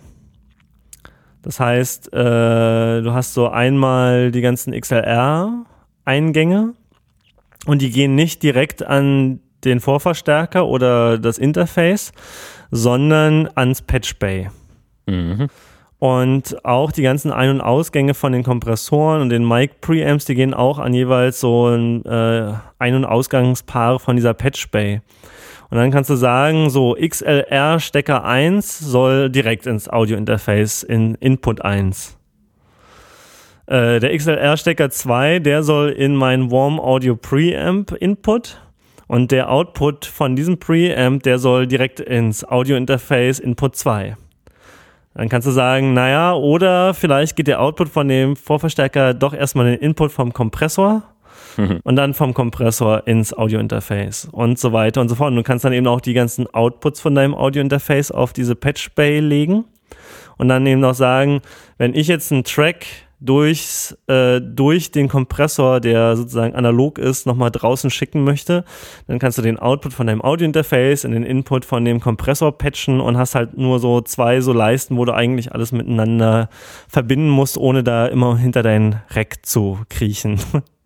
Die Routing-Matrix unten rechts in Reaper in Original analog. Sozusagen, ganz genau. Ja. Und inverständlich. Ja, sehr intuitiv auf jeden Fall. Also ich habe mir jetzt da schon einige Videos zu angeguckt und bin da jetzt auch ganz Feuer und Flamme, ja. Aber ja, mühsam ernährt sich das Eichhörnchen. Also jetzt habe ich erstmal ganz schön Geld rausgehauen für die Vorverstärker mhm. und die Kompressoren. Wie gesagt, es gibt noch so einen, also der, der Mikrofonverstärker TM, das ist halt so der Neve äh, 1073 äh, der halt äh, weltweiten Ruhm hat und auf so vielen Platten Verwendung fand. Äh, leider nicht ganz billig, aber ähm, ja, den würde ich schon auch gerne mal ausprobieren. Da gibt es allerdings auch eine Klon-Variante von Golden Age Audio, heißt das, glaube ich. Gibt es auch bei Thomann und da gibt es eine Variante davon in vier, für 499 Euro, die wohl vergleichsweise nah ans Original herankommt. Original kostet übrigens zweieinhalbtausend. Ja, aber das ist die Vollvariante mit, EQ, mit Equalizer auch, ne? Äh, uh, uh, Neve 1073 dPA Preamp Stereo. Ach, ist die Stereo, also den zwei Kanäle. Ah, okay. Ähm, ja, also der, es gibt da verschiedene Varianten von und der, die teure Variante ist die, wo auch noch der Equalizer mit dabei ist. Der kostet nämlich alleine auch so seine 900 oder, oder 800 Euro. Ähm, aber wenn man sozusagen, es gibt auch Hersteller, die gibt es bei Thomann jetzt allerdings gerade nicht, muss man sagen. Es gibt Hersteller, die auch sehr gute Clones bauen, weil es gab eigentlich die ja immer nur in Konsolen drin. Und es ja. ist erst seit kurzem so, dass es überhaupt äh, die in verschiedenen anderen brauchbaren Formaten gibt. Und ähm, genau, wenn du den wenn du den äh, Equalizer und den Vorverstärker, diesen 1073 haben willst, dann kommst du selten unter 2000 Euro weg. Äh, wenn du nur den ähm, Preamp und den High-Pass-Filter nimmst, dann äh, kostet es immer noch so 1500 Euro. Dann kannst du den noch ohne High-Pass-Filter nehmen, dann bist du bei 1000 Euro. Und dann gibt's eben dieses Golden Age Project ähm, äh, Pre-73 Deluxe für 469. Jo, da ist ja noch ein bisschen was vor dir. Ah nee, die Quatsch, es gibt die Deluxe Plus Variante, die hat, glaube ich, dann äh, die richtigen Transformatoren und alles sowas drin, ja. Ja, also wie gesagt, äh, da, da könnte auch jemand, wenn jemand von euch ein Studio hat oder sich damit auskennt, wäre mal so ein Kommentar ganz äh, interessant äh, von wegen, äh, den Preamp kannst du dir sparen, wenn du nicht auch richtig geile Mikros hast. Oder mhm. äh, Leute, die sagen, Preamp ist eigentlich gar nicht so wichtig, kauf dir lieber dann für das Geld ein Neumann-Mikrofon. Oder die Leute sagen, ja, also so ein Preamp, der macht für alle Mikros, egal wie, ob es jetzt ein SM57 ist oder ein Neumann U87. Kann, man kann nur gewinnen, ja. Wenn das die Aussage ist, nehmen wir auch gerne. Ich bin da noch, äh, sagen wir mal, unvoreingenommen.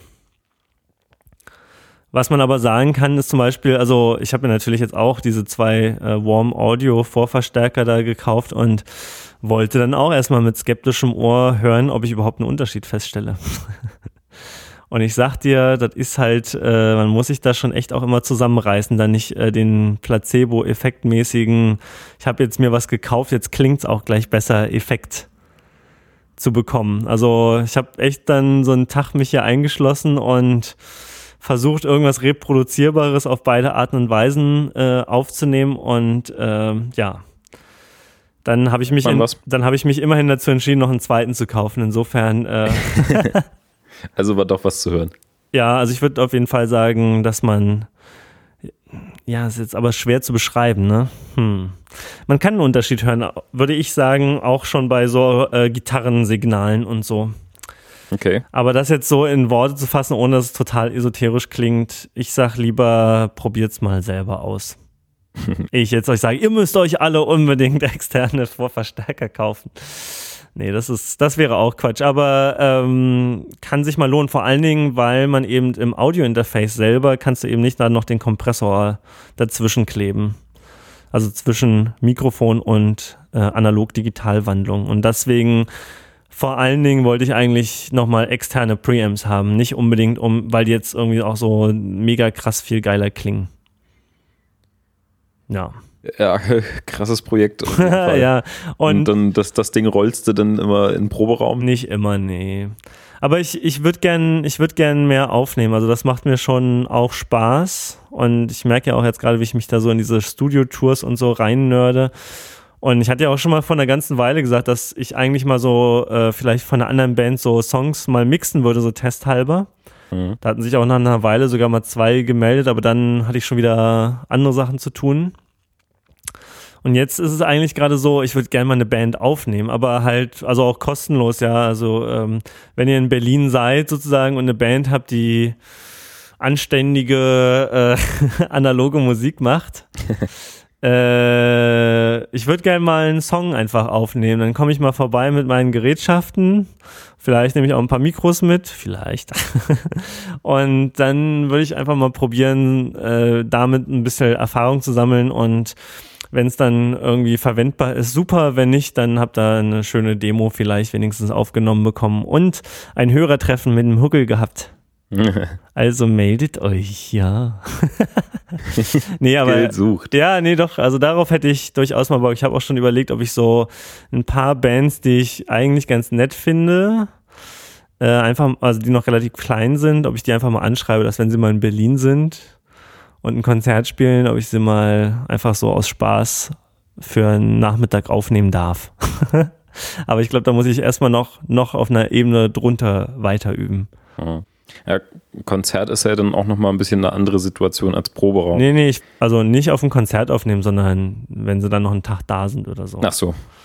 Aber, also wo, aber da, wo du jetzt gerade gesagt hast, äh, du im Proberaum, ihr, ihr nehmt gar nicht auf oder was? Ähm, Soll ich euch mal aufnehmen? nee, jetzt schon äh, sehr, sehr lange nicht mehr, da wir ja äh, in meiner Band jetzt noch keine eigenen Songs spielen. Ach so. Ähm, wir hatten jetzt letztens einfach mal wieder so ein, äh, so ein Zoom in den Raum gelegt und äh, da mal reingehört und das ist auch alles ganz nett. Und das ist eher dann aber so, ein, äh, so eine Fehleranalysenaufnahme und nicht wirklich eine, oh, das klingt alles voll geil und wir müssen es unbedingt für die Nachwelt festhalten. Hm. Ähm, früher haben wir das öfter gemacht, äh, weil wir da sowieso irgendwie äh, den, den 16-Kanal Digitalmischer in, vom vom Schlagzeuger beziehungsweise jetzt meinen Techniker im Proberaum stehen hatten und wir sowieso immer alles verkabelt hatten und man musste dann nur einen Rechner mitbringen und anstöpseln und dann ging es los. Mhm.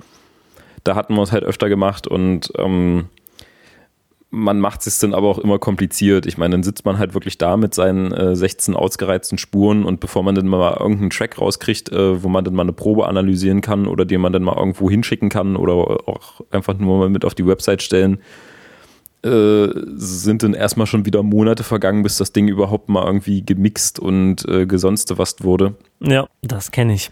Wenn man jetzt halt wirklich einfach nur mal so äh, halt vier, vier gute Mikros irgendwie im Raum verteilt hat, ähm, so wie du das jetzt auch ein paar Mal schon mal gemacht hast, dann geht das natürlich ein bisschen schneller und ähm, wird halt nicht ganz so äh, sophisticated, wie wenn man jetzt erstmal irgendwie an 16 Kanäle ran muss und dann äh, jeden einzelnen bearbeiten. Und das war dann immer so ein bisschen bisschen langwierig, wenn wir das mal gemacht haben.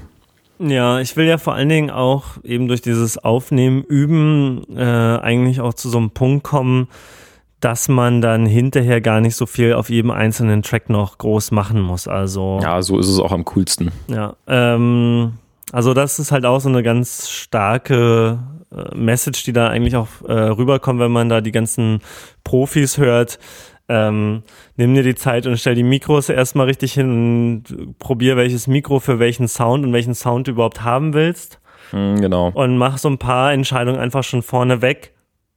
Und dann hat man es hinterher halt sehr viel einfacher. Und dann so die Feinheit mit Stereobild und das alles, das ist dann, wenn man jetzt so einen, so einen richtigen, fertigen Track bauen will, natürlich wichtig, aber äh, wenn man ansonsten erstmal schon alles richtig gemacht hat, dann kann der Demo-Track oder das irgendwie erstmal so direkt anhören ganz schnell passieren.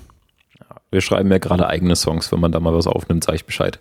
Ja, yeah, aber ihr habt ja, also ihr habt noch euren Schlagzeuger mit dem ganzen Equipment sowieso, oder wie? Mm, äh, jein, ähm, das ist ja jetzt eine andere Band. Also früher in, in meiner quasi Band, die ich äh, aus, die wir aus unserer Heimatstadt mit nach Leipzig gebracht haben. Äh, da war er noch unser Schlagzeuger mit der ganzen Technik und jetzt ist er nur noch Techniker im Moment. Der kommt dann immer mit äh, zu unseren Cover-Gigs und äh, stellt äh, Anlage und Licht hin und steuert das aus und all so ein Kram, aber der hat das alles noch. Ah ja, na gut. Mhm, auch einen, sehr, sehr schnieken Mikrofonkoffer mit äh, viel nettem Gedöns drin. Also da ließe sich dann was machen. mit nettem Gedöns drin.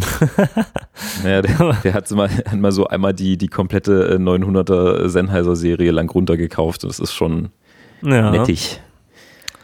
Die Sennheisers, ja, das ist auch immer wieder ganz gut. Diese Serie. Also noch Fall. keine großen Enttäuschungen äh, erlebt. Nee. Das, ist, das ist so solides Zeug. Äh, SM57 so ein bisschen aufgebohrt, so nach dem Motto. Ja, und mehr. Also auch das Gesangsmikrofon, wie heißt das, das 945? Mhm. Das hat ja auch äh, für ein gleich, oder so, ich glaube, der Preis ist ähnlich wie das Beta 58, was du hast. Ja, ist aber äh, vom, von der Soundcharakteristik äh, sehr viel anders. Sehr viel anders? Hm. Hm. Naja, unser. Das, unser das war nämlich, das, ich, ich habe mir ein Beta gekauft. Ja und ähm, mich davor auch mit meinem, äh, mit dem Christoph hier, meinem Haus- und Hoftechniker unterhalten drüber. Ähm, wir hatten früher auch in der Band diese, äh, die 945 oder sonst 9, es gibt glaube ich noch eine 975er Reihe. Ne, 935 und 45 gibt es auf jeden Fall und dann gibt es noch ein paar, äh, vielleicht sind die 75er die teureren noch, ja. Äh, ich gucke bloß mal schnell. Ich glaube, es waren die, äh, die 945. Mhm. Die hatten wir früher auch und ähm, da war soweit auch alles schick und klang auch gut. Und ähm, dann brauchte ich jetzt mal aber noch ein eigenes und er meinte, na, ähm, kauf dir einen Beta, wenn du dir schon einen Schuh kaufst. Ähm, da ist jeder Techniker dein Freund.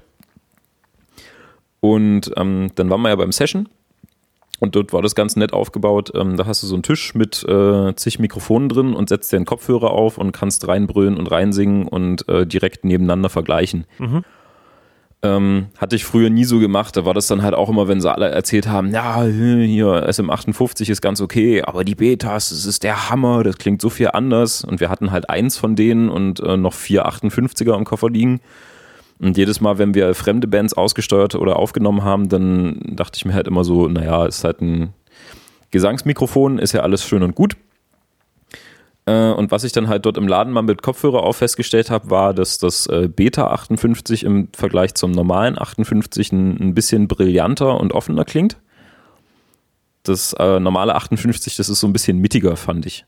Mhm. Und äh, das äh, E945, das Sennheiser, das, ähm, das war noch so ein bisschen schriller. Also, ähm, das ist nett, das klingt auch sehr gut, aber ähm, für, für meine Stimme ähm, hat es mir nicht so wirklich gefallen. Das war dann schon ein bisschen, bisschen zu brillant und zu, zu kristallklar. Also ich, ich wollte dass es so ein bisschen färbt. Ähm, beziehungsweise meinte dann der Christoph noch, ähm, die 45er sind gut so für, äh, für Background-Sängerinnen und so ein Kram, aber wenn ich jetzt da anfange auf der Bühne irgendwie mit Rockröhre rumzubrüllen, ähm, wäre, also käme der Techniker mit dem Beta irgendwie ein bisschen besser klar, weil sich das halt sowieso ein bisschen, mittenlästiger durchsetzt durch die eigene Soundfärbung als das Sennheiser. Mhm. Also das sind solide Mikrofone, aber man muss halt auch so ein bisschen gucken, was man mit denen macht. Das äh, 9 Das ist halt so, wie, das ist halt so, wie wenn man eine Gitarre abnimmt und überlegt, ob man irgendwie ein 421, ein E906 oder ein SM57 nimmt da hat auch jedes seinen eigenen Charakter und man muss halt gucken, welchen Sound man am Ende rauskriegen will. Hm, also es gibt von dieser E-Serie das 965, 45 und 35 und mhm. so wie sich das hier liest, ist das 965 auf jeden Fall noch klarer und transparenter als das 45 und das 45 ist klarer und transparenter als das 35. ja, ja. Aber äh, ja, also der David hat sich das jetzt wohl gekauft Mhm. Das heißt, äh, also im Internet bestellt er jetzt nicht alles ausprobiert. Das heißt, wir werden dann mal sehen, wie sich das so darstellt. Mhm. Das ist ja beim Thomann auch ganz nett gemacht, ähm, bloß da hört man es nicht direkt auf dem Ohr, sondern da hängen halt Boxen drin, über die man rauskommt, um mit Mikrofone zu vergleichen. So, ich glaube, es sind Studiomonitore in den Ecken oben. Mhm. Von daher verfärbt es noch ein bisschen und das beim Session mit dem Kopfhörer, das fand ich ganz cool, weil das da halt wirklich so direkt auf dem Ohr hast und wirklich Unterschiede hörtest. Ähm, ich wollte den Christoph sowieso nochmal hier äh, zu uns einladen. Da können wir den dann nochmal zu interviewen. Ähm, äh, Beta versus äh, 945. Der kann ja da aus der Praxis nochmal ein bisschen mehr dann erzählen. Ja, sehr gerne. Können wir mal wieder ein Spezial einleiten. Ja, auf jeden Fall. Ja. Wie sind wir denn jetzt zum 945 gekommen? Audio-Equipment, Mikrofone, ob SM57 auch äh, irgendwie an einem geilen Vorverstärker so, ja. und so weiter. Ja. Das ist hier die Sendung des roten Fadens heute, ich meine das mhm. schon. ähm, ja, apropos roter Faden.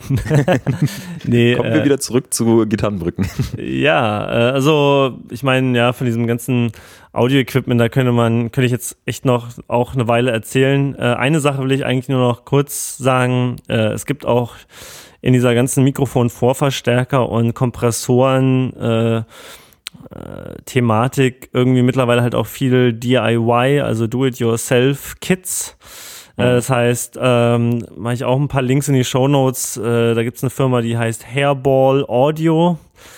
Äh, eine andere heißt Five Fish Studios und noch eine andere heißt Seven Circle Audio und die machen alle so Mikrofon-Vorverstärker und Kompressoren Do-it-yourself-Kits, wo man halt sehr viel Geld sparen kann und dann aber im Prinzip das Original auch ähm, vom, von der Qualität und Leistung bei sich zu Hause hat, aber zu einem Drittel vom Preis. Und man hat halt auch sich mal intensiv mit dem Equipment auseinandergesetzt, weil man muss dann halt auch mal das VU-Meter kalibrieren und so weiter und so fort. Und dann hat man sich auch mal ganz anders noch mit der Technik auseinandergesetzt. Das werde ich wahrscheinlich auch demnächst mal machen. Und letzte äh, Geschichte dazu ist, jetzt wo ich hier irgendwie wild am Verkabeln bin, äh, wurde mir das mit diesen fertig gekauften Kabeln zu teuer weil da kann man ja echt arm bei werden, nur wenn man Kabel ja. kauft, die nicht äh, scheiße sind. mhm. Und Kabel, die nicht scheiße sind, die sind auch rar gesät, muss man leider sagen. Ähm, und da hatte irgendwie, ich weiß gar nicht, ob das in, äh, ich glaube, ich habe gefragt, so was sind denn eure Lieblingskabel so, ne? Und dann meinte irgendwie ein Twitter-Mensch ganz flapsig, äh, ja, Alter, kauf dir eine Rolle Sommerkabel und ein paar Neutrik-Stecker und geh die jo. ab. Genau. Das äh, habe ich dann auch mal einfach gemacht und ich kann bestätigen, das lohnt sich. Man muss sich erstmal ein bisschen reinfummeln in das Anlöten der Kabel und wenn man dann einmal im Flow ist, dann geht es. Dann nie wieder ohne. Ja, nee, da ist. Also gerade wenn du dir irgendwie ein Rack oder ein Pedalboard zusammenbaust, dann lieber selber von der Rolle schneiden. Also Patchkabel für 15 Euro ist schon böse. Ja, ähm, und ich kann noch vielleicht kurz sagen, äh, welches Sommerkabel ich mir jetzt ausgesucht habe und was ich auch weiterempfehlen würde, weil es wirklich, ähm, ja, also es rollt sich gut, ist dick genug und äh, also auch da wieder keine Probleme sozusagen. Und zwar ist das das Sommerka Summer Cable SC Club Series. Ach so, dafür steht das oder was? Nee. Ja, Club Series Mark II BK, was auch immer. Aber ich packe den Link in die Show Notes, kostet ein Euro 9 pro Meter. Äh, mhm. aber ich wollte halt auch nicht das ganz billige Kabel, weil, ähm, also ich hatte nämlich schon ein Kabel mit genau diesem Kabel sozusagen, auf diesem Kabel basierend. Und ich weiß, dass sich das wunderbar rollen lässt. und das ist mir sehr wichtig bei einem Kabel. Ähm, wo wir hier gerade beim Selbstbasteln sind, ähm, kann ich ja mal so einen kleinen Aufruf starten, falls jemand aus der Hörerschaft äh, einen Orange OR15 Head spielt. Ähm, würde ich mich sehr darüber freuen, falls der mal die äh, Backplate abschrauben könnte und ein Fotos von den Innereien schickt. Äh, ein Kumpel von mir möchte sich einen Verstärker löten und äh, wünscht sich die Information, äh, welche Trafos denn in besagtem Modell verbaut wären. Aha die Proberaumkameraden, die haben zwar Orange Amps, das sind die, die Rockaverbs äh, Mark II und Mark III, aber ich weiß nicht, ob da die, die gleiche Sorte Trafo drin verbaut ist. Also falls jemand so ein OR15 15 zu Hause stehen hat oder im Proberaum, ähm, wäre cool, wenn er mal irgendwie ein Bild von den Trafos schicken könnte. Da würde er sich sehr, sehr freuen. Der hat auch schon mal so einen, so einen Marshall-Klon selber gebaut und ein paar Boxen, also der weiß auch, was er tut. Coole Sache. Kommt immer, coole, kommt immer cooles Zeug bei rum, wenn, äh, wenn der Kurt mal den Lötkolben anschmeißt. Der Kurt. Der Kurt.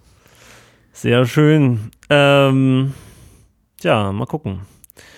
Äh, so, hast du denn nicht, also ist jetzt in der Zwischenzeit vielleicht auch noch irgendwie was eingefallen, was du, also, weil sonst rede ich ja die ganze Zeit. Naja, hier ähm, mehr, mehr gebastelt. Du hast ja Brücke getauscht und ich habe jetzt auch nochmal Brücke getauscht. Ah, nochmal?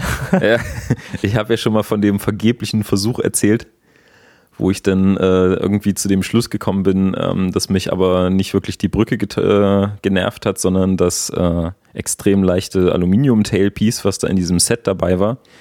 Und ich konnte es nur im Set zurückgeben.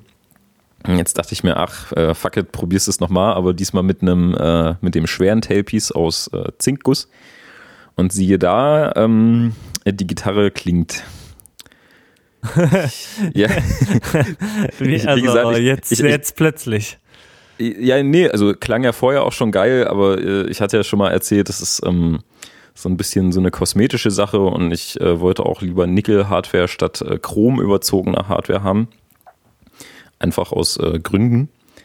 Und äh, bin ja von äh, Nashville zu ABR-Brücke gewechselt und ähm, das letzte Mal, als ich es probiert habe, hatte ich mir von, ähm, hieß denn das, East Rock Guitars so ein komplettes äh, Set bestellt mit äh, Brücke, Tailpiece, äh, Schräubchen und hast du nicht gesehen? Und wie gesagt, da hat mich dieses leichte Tailpiece gestört. Da gab es dann auch noch ganz viele Kommentare zu bei uns auf dem Blog von wegen, naja, hier äh, lieber mal neue Seiten draufziehen oder bring noch mal zum Einschwingen und lauter solche lustigen Geschichten. so, hm, nee. Ähm, ich hatte es ja danach direkt schon wieder probiert und mein altes schweres Tailpiece draufgeschraubt und alles war so, wie es sein sollte. Also habe ich mir jetzt noch ein vernickeltes Tailpiece gekauft und alles klingt cool. Und ähm, was jetzt nochmal ein ganz netter Unterschied ist äh, zum vorherigen Bausatz, ähm, das äh, Faber Conversion Kit von Nashville auf ABR, das hat so ganz spezielle Schräubchen dabei. Also habe ich jetzt auch schon, erzähle ich jetzt auch schon zum dritten Mal, es gibt ja zwei Möglichkeiten, wie man äh, die, die Brücken tauschen kann, wenn man diese, die Brückenstile wechseln will von, von Nashville auf ABR. Das sind halt einmal die, dass man die, äh, die Gewindeeinsätze aus dem Korpus rauszieht und ähm, solche Bolzen mit äh, Gewindestangen reinschlägt, wo dann die, äh, die Mutter draufkommt und wo dann die Brücke drauf liegt. Oder man lässt diese äh, Gewindebolzen halt drin und ähm, dann wird eine Gewindestange reingeschraubt, die halt unten dicker ist als oben, weil die äh, Nashville-Bolzen äh, zu fett für die ABRs sind. Und das habe ich jetzt gemacht, um es halt im Zweifelsfall nochmal umbauen zu können, wenn es mir doch nicht gefällt, ohne dass ich jetzt irgendwie ein Stück Metall in die Gitarre reingehämmert habe. Und ähm, beim Faber-Umrüstkit äh, sind die, äh, die Umrüstschrauben, diese Conversion Studs, äh, aus einem Stück gearbeitet. Ähm, die sind im Prinzip so aufgebaut wie die Schrauben, die schon in der Nashville-Brücke drin sind. Also ähm, Gewindestange, ähm, angeschweißte Unterlegscheibe und dann halt Bolzen, wo die Brücke drauf liegt.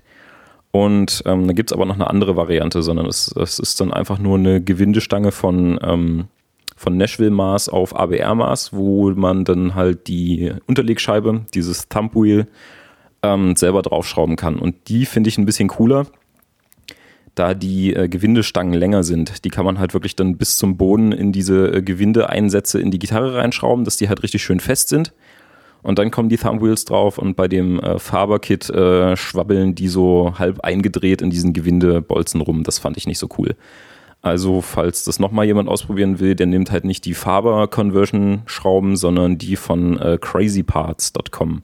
Die sitzen hier irgendwo Klingt in. Sehr vertrauenswürdig. äh, nee, also echt super. Ich war da sehr begeistert. Das ist auch so ein. Ähm, auch so ein, so ein Nerd-Vertrieb. Die sitzen irgendwo im, in Norddeutschland und verkaufen so, äh, so Voodoo ähm, äh, geagte Parts, Gedöns. Ähm, und also, weiß nicht, wenn du willst, kannst du da äh, Pickups für 500 Euro kaufen. Für deine Les Paul oder Plasteteile für 50. Ähm, hat wohl auch irgendwie was noch mit dem Bonner Massa zu tun. Der ist da auch Fan von, da düstern so äh, merkwürdige Bilder auf deren Website rum, dass er den Shop immer besucht, wenn er in Deutschland ist und sich da irgendwie Ersatzteile für seine alten Klampfen kauft, weil die halt so schön nett original aussehen. Mhm. Und da war ich dann mal am gucken und wenn man jetzt nicht irgendwie hier äh, Flower Power Voodoo äh, geagedes äh, Brückenteil kaufen will, was mal in Säure geschmissen wurde, sondern halt einfach nur normale, vernünftige Hardware, dann äh, gibt es da auch Zeug für sehr einen guten Preis. Denn mir ist nämlich noch aufgefallen, dass ich ja, obwohl ich jetzt äh, Nickel-Hardware auf der Gitarre habe, immer noch Chrom-Kappen auf den Pickups habe und das sieht natürlich äh, doof aus und gefällt mir nicht. Ja. Aber so eine, so, ein, so eine blöde äh, ähm, Nickelkappe von Gibson kostet gleich wieder 20 Euro für so ein bisschen gebogenes Blech und äh, bei Crazy Parts gibt es gute für knapp 10 Euro. Da werde ich mal nochmal zuschlagen. Mhm. Nee, aber auch sonst, wenn man jetzt irgendwie noch jetzt nicht irgendwie seine Gitarre auf alt machen will, sondern wenn man halt eine alte Gitarre hat und ähm, jetzt bricht aber der Pickup-Rahmen oder man braucht unbedingt eine neue Brücke, weil die halt einfach runtergerockt ist, dann auf jeden Fall mal Crazy Parts auschecken. Die haben, ähm, die bieten halt Teile an, die wirklich sehr gut auf alt gemacht sind, aber halt auch vernünftig verbastelt sind was mich wieder zurück zur Brücke führt. Du hast ja, du hast Über ja von, sieben Brücken müssen wir sprechen. Oh Gott. Deine ist ja von Kellerham. Ähm, ja. Da hatten wir ja zusammen schon mal geguckt, äh, auch im Podcast. Und die äh, ABR-Brücke von Kellerham aus hier äh, CNC gefräst, aus einem Stück Alu und so ein Gedöns oder aus Stahl war die, ähm, kostet irgendwie 150 Euro. Mhm. War mir jetzt so für das Spaßprojekt erstmal ein bisschen zu viel, deswegen habe ich die von Faber genommen für 50. Die ist auch sehr cool, die ist auch aus Stahl, aber ähm, halt nicht irgendwie aus einem Stück CNC gefräst, mit Messingreitern drauf, mh, alles Bombe verarbeitet, sitzt, passt, wackelt, hat Luft und die Seitenreiter fallen nicht ab. Die sitzen da wirklich sehr straff drin, was ein bisschen schwierig ist beim Intonieren, aber ähm, wenn es einmal eingestellt ist, dann bleibt es auch so, wie es soll. Und ähm, also ich, ich habe mich dann irgendwie über mehrere Brückentypen belesen, die im Prinzip alle dasselbe können, aber von unterschiedlichen Herstellern sind. Und dann kommst du ja auch ganz schnell wieder in dieses ähm, The True Les Paul Tone Voodoo-Gelaber in den ganzen Foren rein. Also es gibt, nur, mhm, ja. es gibt nur dieses eine Bauteil, damit es genauso klingt wie eine originale 59er und so ein Quatsch.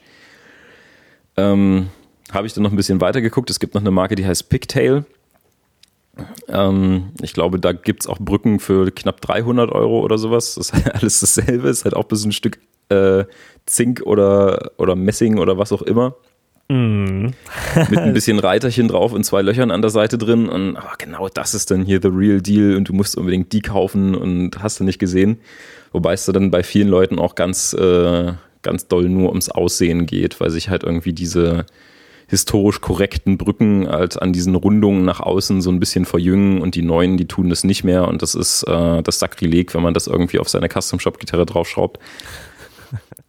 Aber naja, nee, ich bin jetzt ähm, mit dem, mit dem Faber-Kit hier sehr glücklich. Ich habe jetzt wieder ein Original Gibson Tapies drauf, halt das Schwere, was auf den aktuellen USA-Standardmodellen gerade verbaut wird. Faber ABR-Brücke, diese Crazy Parts, ähm, Conversion-Schrauben und äh, alles klingt geil und sieht jetzt äh, cool aus und nicht so klotzig wie die Nashville-Brücke. Ähm, hat sich auf jeden Fall gelohnt, dieses Projekt. Ähm, war jetzt auch nicht so teuer, weil man die Teile irgendwie ganz gut gebraucht findet.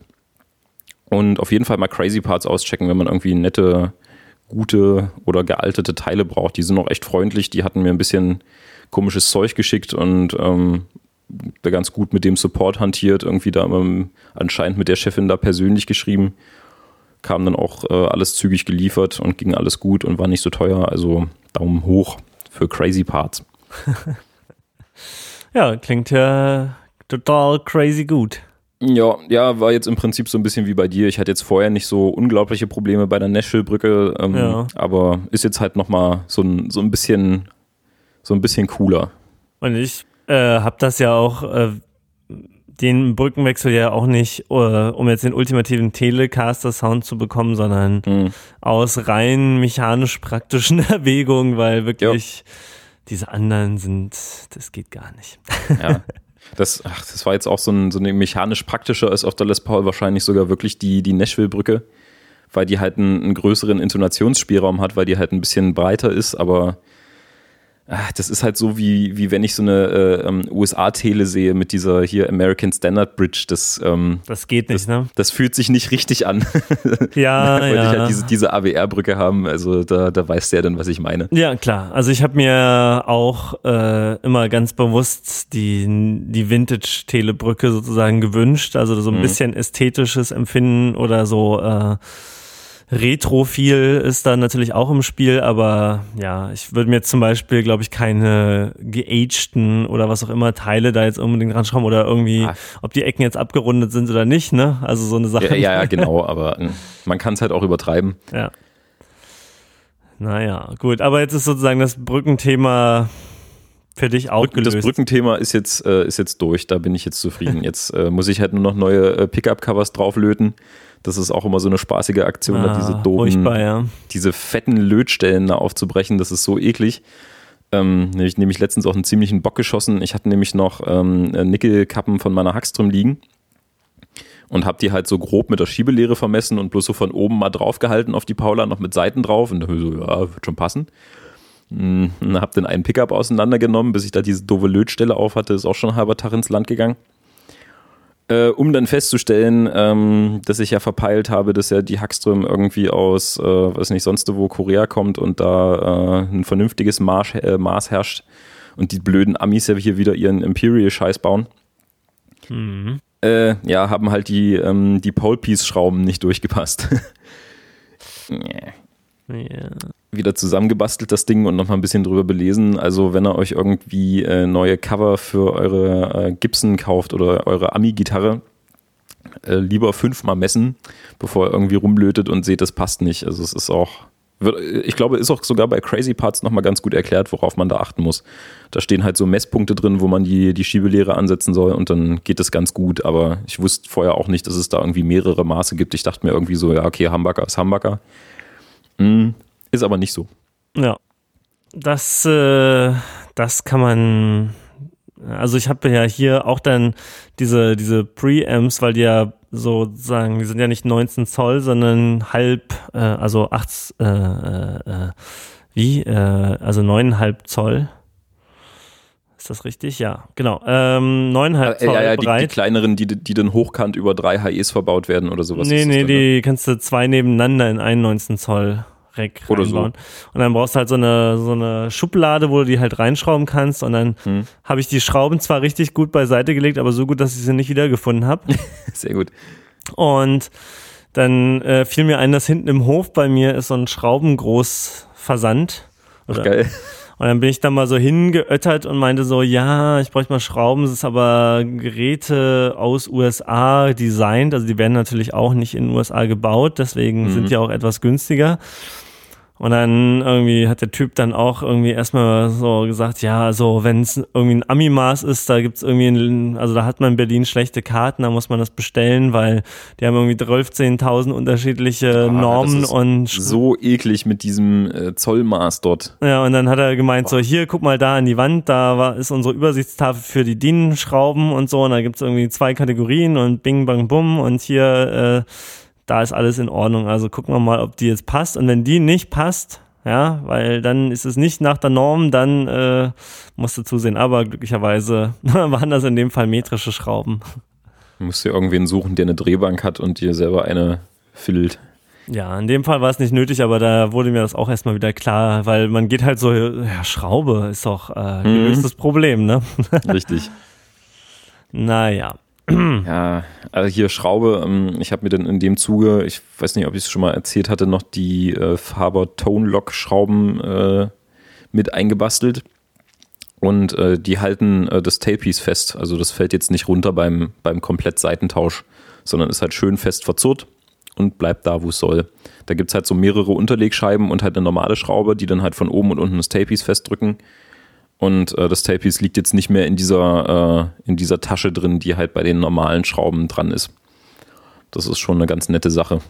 Ja, das ist gut. Soll, soll wohl unglaublich das Sustain erhöhen, ist halt auch wieder Quatsch, aber ich fand es jetzt einfach bloß praktisch, weil mir nicht immer das Tailpiece von der Gitarre rutscht, wenn ich mal die Seiten runterziehe. Ja. Ja, das fand ich auch schon immer ein bisschen merkwürdiges Design. Das hätte man auch schon sehr viel früher mal fixen können. Hm. Gefühlt. Ja, dieses, ähm, was ich eben schon meinte, ähm, man muss halt nicht diese Schrauben nehmen, sondern man kann auch ähm, Bolzen in den Korpus einhauen, wo vorher diese Gewindeeinlässe für die Nashville-Brücke waren. Das gibt es nicht nur von Faber, das äh, gibt es auch von Kellerham. Bloß da ist das irgendwie so ein bisschen komisch formuliert, dass dieses, äh, dieses Kellerham Conversion Kit wohl auch nur mit äh, Kellerham Brücken benutzbar ist, weil da irgendwie das Maß der Löcher in der Brücke wohl ein anderes ist oder so ein Kram. Das, ich weiß nicht, ob es stimmt. Aber das Faberdingens äh, sollte wohl bei allen gängigen ABR-Brücken passen. So habe ich das jetzt verstanden. Mhm. Ist auch so ein bisschen rabiat der Vorgang. Also halt die, die alten Gewindeösen rausziehen ist ja nicht so das Problem. Äh, Gibt es immer so eine, so eine Imperial-Schraube dazu, die man dann bis unten reindreht und dann zieht sich das Teil von alleine raus, weil das Ding unten offen ist. Und äh, diese, diese Gewindebolzen muss man dann aber mit, äh, mit Hammer und so einem Überwurf äh, in den Korpus einschlagen, sodass die da auf ewig drin bleiben müssen. Also wer halt, ja, ich kann man, also ich kann es verstehen. Ich, ich werde es vielleicht sogar auch irgendwann machen, weil ich halt mit der Brücke irgendwie echt zufrieden bin.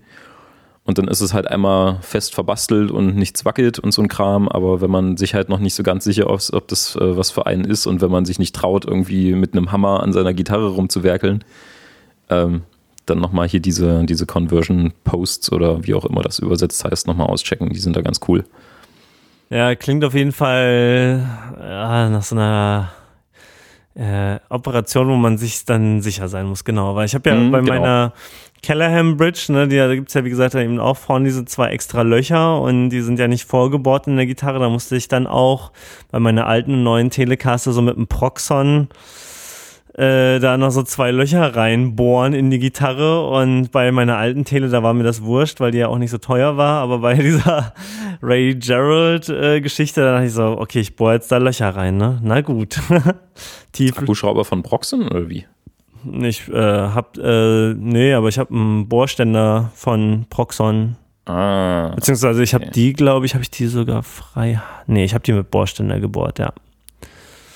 Ähm, genau, nee, äh, aber nee, der normale Proxon und dann eingespannt und dann. Okay. Ja.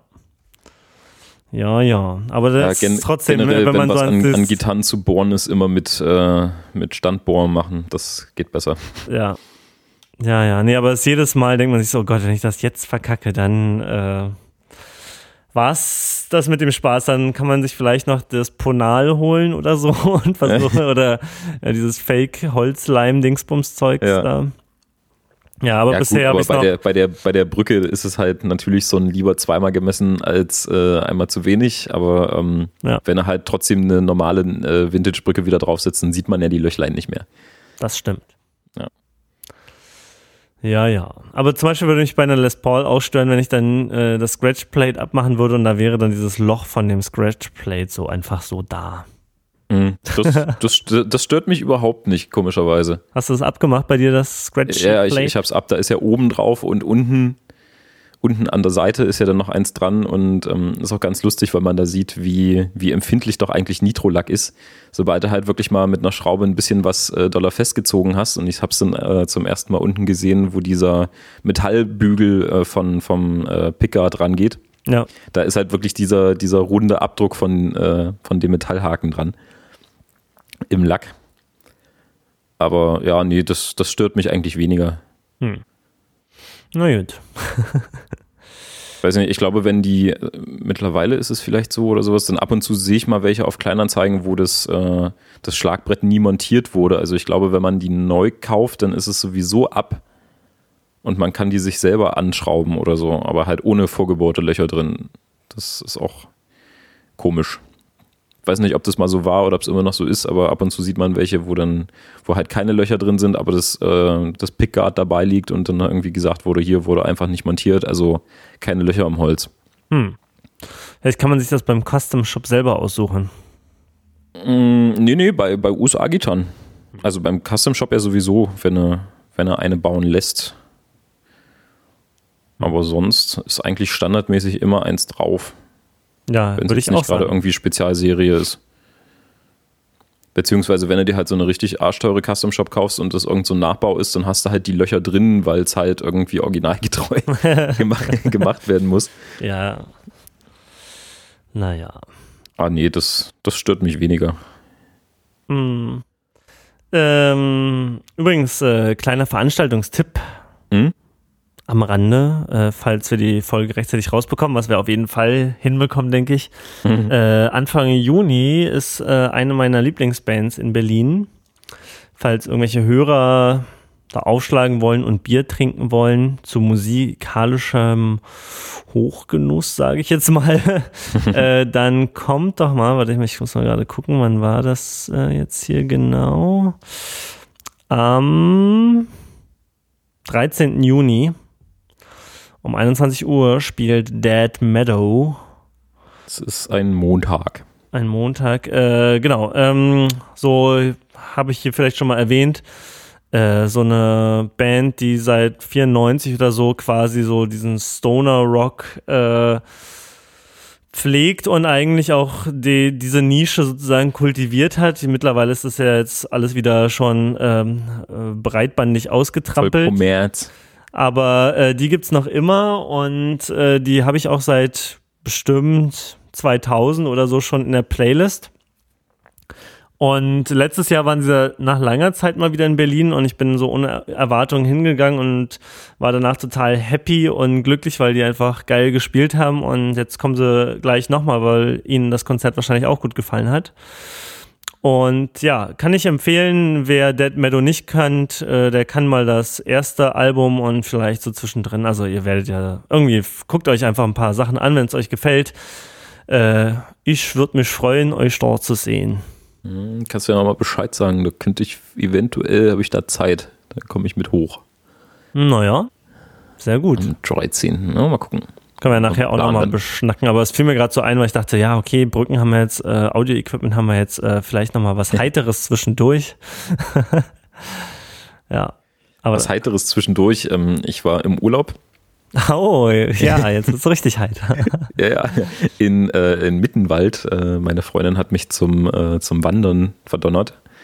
Was aber nicht so schlimm war, weil es dort eine sehr, sehr gute Brauerei in dem Ort gibt. Äh, ähm, ja, und äh, Mittenwald hat so eine uralte Tradition, äh, was äh, Geigen und äh, so Instrumentenbau angeht und war halt so im, im 18., 19. Jahrhundert so die Geigenbaustadt in, in Deutschland. Und ähm, so Klotzgeigen stehen heute so auf einer Stufe mit so den berühmten äh, Stradivarius und was auch immer und werden noch ganz oft gefaked, habe ich dort gelernt. So quasi die, die 59er Les Paul der Geigen. Okay. Wenn man, eine Klotz, wenn man eine Klotz aus Mittenwald erwischt hat oder sowas. Und ähm, dort gibt es ein Museum über den Geigenbau und das ist unglaublich schön gemacht. Also erstmal sehr, sehr viele nette Ausstellungsstücke, sehr nett dokumentiert, auch kinderfreundlich. Und ähm, was so Instrumentenbau an sich angeht, war das schon mal äh, sehr, sehr cool. Ich meine, man, man kennt so diese ganzen Factory-Tours von Fender und Gibson, wo halt äh, so ein Stück Brett in eine CNC geschmissen wird und hinten raus fällt eine quasi fertig Gitarre raus. Ja. und äh, bei so einem akustischen Instrument, äh, gerade bei so einem Filigan wie bei einer, äh, wie bei einer Geige, ist das schon nochmal so eine unglaubliche Handwerkskunst. Das ist der Hammer.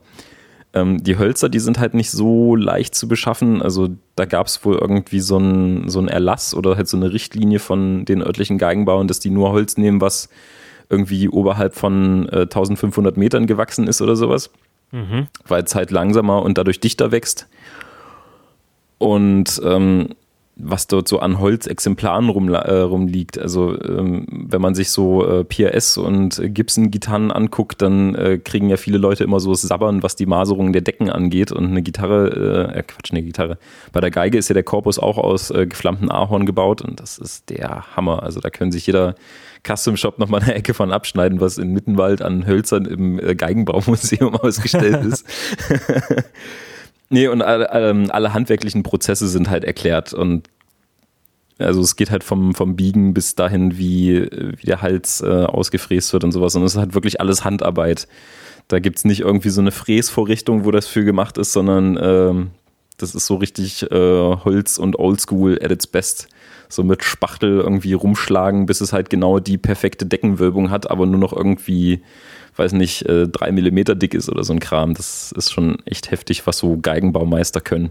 Also wer mal irgendwie in, in Bayern äh, unterwegs ist und so südlich von München irgendwo Urlaub machen möchte, das ist in der Nähe von Garmisch-Partenkirchen, der schaut mal runter nach Mittenwald und lernt, wie man oder guckt sich an, wie man Geigen baut. Das ist sehr, sehr faszinierend. Und da lagen dann auch so äh, Blöcke rum, ähm, einmal Fichte und einmal Ahorn wo man bloß mal mit so einer, mit so ein bisschen Pfeile dran, dran rumsägen konnte, wenn man lustig war. Und da merkt man dann halt schon, dass da echt ein bisschen was dazugehört, weil es halt, also gerade Ahorn ist ja recht hart.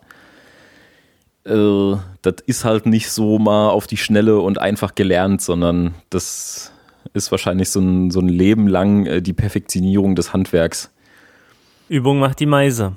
Auf jeden Fall, das, das war unglaublich interessant und, und sehr, sehr schön anzuschauen. Wurden auch äh, historische Gitarren ausgestellt, die dann so von Spanien übernommen wurden, die dann da auch mal sich ein bisschen rumprobiert wurde. Gab es auch sehr lustige Stücke denn da zu sehen, aber halt unglaublich kunstvoll verarbeitet. Mhm. Aber warum muss das in Bayern sein? Ich dachte, Mittenwald, das klang jetzt so wie, das könnte auch so bei Leipzig um die Ecke sein. Ja, nee, das ist äh, wirklich äh, hier Höhe Zugspitze. Ähm, man kann, also zu Fuß äh, läuft man zur österreichischen Grenze. Das ist wirklich so die südlichste Spitze unten. Okay. Ist aber äh, so, ein, so touristisch, äh, so das, das Gebiet, was Wanderungen angeht. Wobei es trotzdem alles sehr authentisch dort gehalten ist. Es ist halt nicht so eine Stadt, wo man wo halt 80 Prozent nur Touristen leben, sondern man fährt halt wirklich in so ein bayerisches Dorf und äh, ist halt in einem bayerischen Dorf, aber ist halt alles voller Wanderer auch noch daneben. Das ist schon ganz lustig. Nee, aber halt Geigenbau. Beziehungsweise wer dann mal in Leipzig ist, ähm, das Krassi-Museum hat auch eine sehr, sehr schöne Instrumentenausstellung, äh, um sich halt mal so historische Stücke anzugucken. Da finde ich es leider bloß ein bisschen schade, dass da nicht so viel Wert auf Klang gelegt wurde. Also man guckt sich halt die ganze Zeit Instrumente an und das juckt so in den Fingern und denkt sich so, wie klingt denn das jetzt? Ähm, Aber man darf nicht Das ran. kommt da leider nicht so rüber. Da geht es halt auch eher um so die, die Relikte, die ausgestellt werden. Und das ist schon auch nochmal ganz nett anzusehen. Mhm. Wer sich eher noch für Klang interessiert, da kann ich das Bach-Museum in Leipzig noch empfehlen. Das ist eher textlastiger und nicht so ausstellungsreich, aber ähm, es gibt ja so dieses, äh, dieses eine berühmte Gemälde von Bach vom, vom Hausmann, ist das, glaube ich. Äh, dort kann man die, die Originale bewundern. Und äh, es werden auch ganz viele Instrumente ausgestellt und was sie dort sehr, sehr schön gemacht haben, ähm, in einem so einem Raum, der relativ gut isoliert ist, äh, sind, werden Instrumente gezeigt. Und es läuft ähm, ein Orchesterstück im Hintergrund und pro Instrument äh, kann man genau die einzeln aufgenommenen äh, Spuren äh, lauter machen. Dass man halt genau dann aus diesem Mix raushört, was ist jetzt die Querflöte und was ist die erste Geige und wie klingt die und was spielt die. Mhm. Also der, das, das komplette Stück bleibt halt immer vorhanden, aber nur das eine Instrument wird angehoben und das ist auch eine sehr coole Sache. Also instrumententechnisch in Leipzig auch ein bisschen was zum Angucken. Ja, vielleicht soll ich das auch mal machen, wenn ich da wieder mal unten bin. Ja. Im schönen Leipzig. Ansonsten, ich glaube, im Grassio-Museum bezahlt man sowieso für das komplette Museum. Da ist auch noch eine Designausstellung und äh, angewandte Kunst und alles Mögliche mit drin und ganz, ganz viel Völkerkunde ist auch sehr interessant. Aber halt das Instrumentending, das ähm, begeistert mich ja dann natürlich. Ja. Ja. Ja, ja, klingt gut. Heitere Dinge. Ja. ja, nee, sonst, ich hatte echt nicht so viel zu erzählen diesmal. Wie gesagt, ich habe mich in letzter Zeit eher mit Gitarre spielen beschäftigt, als irgendwie mit äh, Dinge für die Gitarre auschecken. Von daher also steht da bei mir gerade gar nicht so viel an, weil ich mich irgendwie auf, äh, auf Gigs und Proben vorbereite. Ist ja, ist halt. Kann man immer nicht, kann man immer nicht so viel rausziehen. Der Juni, der, der ist jetzt wieder voll mit, äh, hier mit Night Prowlers äh, Gigs und alles Mögliche. Aber in Berlin spielt er nicht. In Berlin spielt man nicht, nee, das ist alles irgendwie hier im mehr, mehr südöstlich angelagert alles. Das sind meistens auch immer Privatveranstaltungen, also ein paar Stadtfeste haben wir, aber sonst sind es halt irgendwie Geburtstage, Hochzeiten, vielleicht sonst ich, was. Vielleicht komme ich ja mal zu so einem Stadtfestauftritt vorbei. Irgendwie würde ich mhm. äh, euch ja schon gerne mal da noch in Action sehen. Ja, ähm, also siehst du, wo du halt vorbeikommen kannst, das ist im August, ich glaube der kann ich jetzt hier schon mal den Aufruf starten. Ich glaube, der 27. Mhm. Habe ich es hier im Kalender oder war es der 25.? Ah, wo ist es denn jetzt? Halt, jetzt will ich es ja genau wissen. Jetzt muss ich mal hier in, in die Verträge blättern. Äh. Da spielen wir nämlich in äh, Markleberg beim jährlichen Sebenich Open Air. Wo ist denn das bitte? Äh, Markleberg ist, äh, Quatsch, Markranstädt. Das ist im Prinzip ein Stadtteil von, von Leipzig. Das ist halt so ein so, Dörfchen, okay. was, was hier zwei Kilometer vor der Tür ist. Ähm, halt so schöner Speckgürtelort mit unglaublich viel Kohle. Und ähm, da ist halt jährlich so äh, großes Open-Air-Dorffest mit äh, mehreren tausend Besuchern oder sowas, habe ich mir sagen lassen. Also es wird halt richtig dick aufgezogen und ähm, da spielen wir dann dieses Jahr zur Primetime Geil. Das wird ganz cool. Ja, dann äh, packen wir das doch, äh, äh, erwähnen wir das auf jeden Fall noch in den Kommentaren auch. Das tue ich nochmal in die Shownotes. Ich will jetzt wirklich bloß noch gerade gucken, ob ich den Termin finde hier. Ja.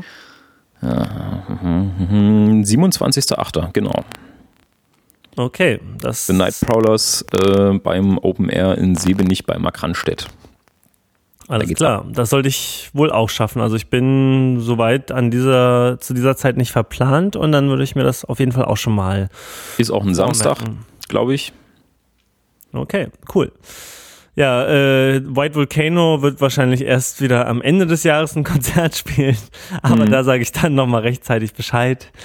Ähm, ja, wir sind da immer noch in der Findungsphase, aber demnächst wollen wir auch mal wieder so ein paar Aufnahmen zumindest auf die Webseite stellen, damit die Leute sehen, da passiert auch noch was. Ja. Ja, ja. Und wer weiß, wer weiß, ähm, wir sind dran, dass wir zu dem, zu dem Gig, da, wo wir jetzt mal groß öffentlich spielen, mal wieder dann schon mal ein paar eigene Songs am Start haben. Da cool. würde ich mich mal freuen, wenn es klappt. Ja der Unterschied zu den Coversongs wird natürlich nicht so groß sein, weil es jetzt stilistisch äh, ziemlich ähnelt, aber ähm, ist schon nochmal was anderes, wenn man eigene Musik spielt, als äh, nur ACDC den ganzen Tag. da freue ich mich schon drauf. Ja, das glaube ich. Das glaube ich. Na gut, dann machen wir jetzt auch einfach Schluss, oder? Wenn wir sonst ja, genau, ähm, auf dem Themenzettel haben. Ja, der ähm, Ludwig hat sich schon wieder angekündigt, der war traurig, dass er heute keine Zeit hatte, sonst hätte er nämlich auch noch ein bisschen was zu erzählen gehabt. Da kann man ja noch mal was ansetzen. Genau. Und wie gesagt, äh, den Christoph will ich mal noch mal dranhören, dass der uns ein bisschen was über Mikros und äh, Studio und Live-Technik erzählen kann. Sehr gerne. Oder den Chord, wenn er seinen Verstärker gelötet hat. Ja, und äh, die Hörer, die können jetzt äh, auch wieder schön äh, zumindest ein paar Kommentare hinterlassen und uns unser dummes Zeug wieder ausreden, was wir uns vielleicht eingebildet haben, aber was gar nicht so ist. Und ja, ansonsten Also, äh, ja, ich, ich habe auch so überlegt, so was ist noch so passiert. Also das Audio-Equipment ist halt schon so ein großer Punkt. Das sieht man auch an meiner Thomann Merkliste, die wirklich jetzt in letzter Zeit mal wieder tüchtig explodiert ist mit so allerlei. Ähm ja, ich habe mal reingeguckt. Achso, ja, genau, ich hatte es getwittert, weil ich dachte. letztens getwittert und ich dachte mir so, ui. Ja, vor allen Dingen, ich habe ich hab ja eine Zeit lang habe ich Sachen rausgelöscht, ne? Also, ja. weil ich dachte, ja, ach nee, habe ich jetzt schon rausgefunden, will ich gar nicht mehr oder brauche ich gar nicht mehr und so weiter und so fort. Und äh, bin eigentlich wieder, da gibt's ja unten die Gesamtsumme, ne? die ist jetzt gerade bei knapp 27.000 mhm. Euro.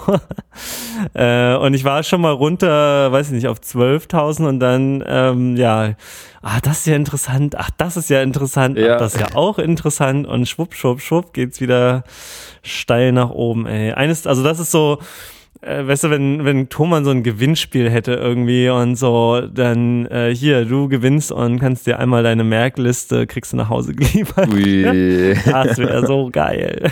Ja, auf jeden Fall.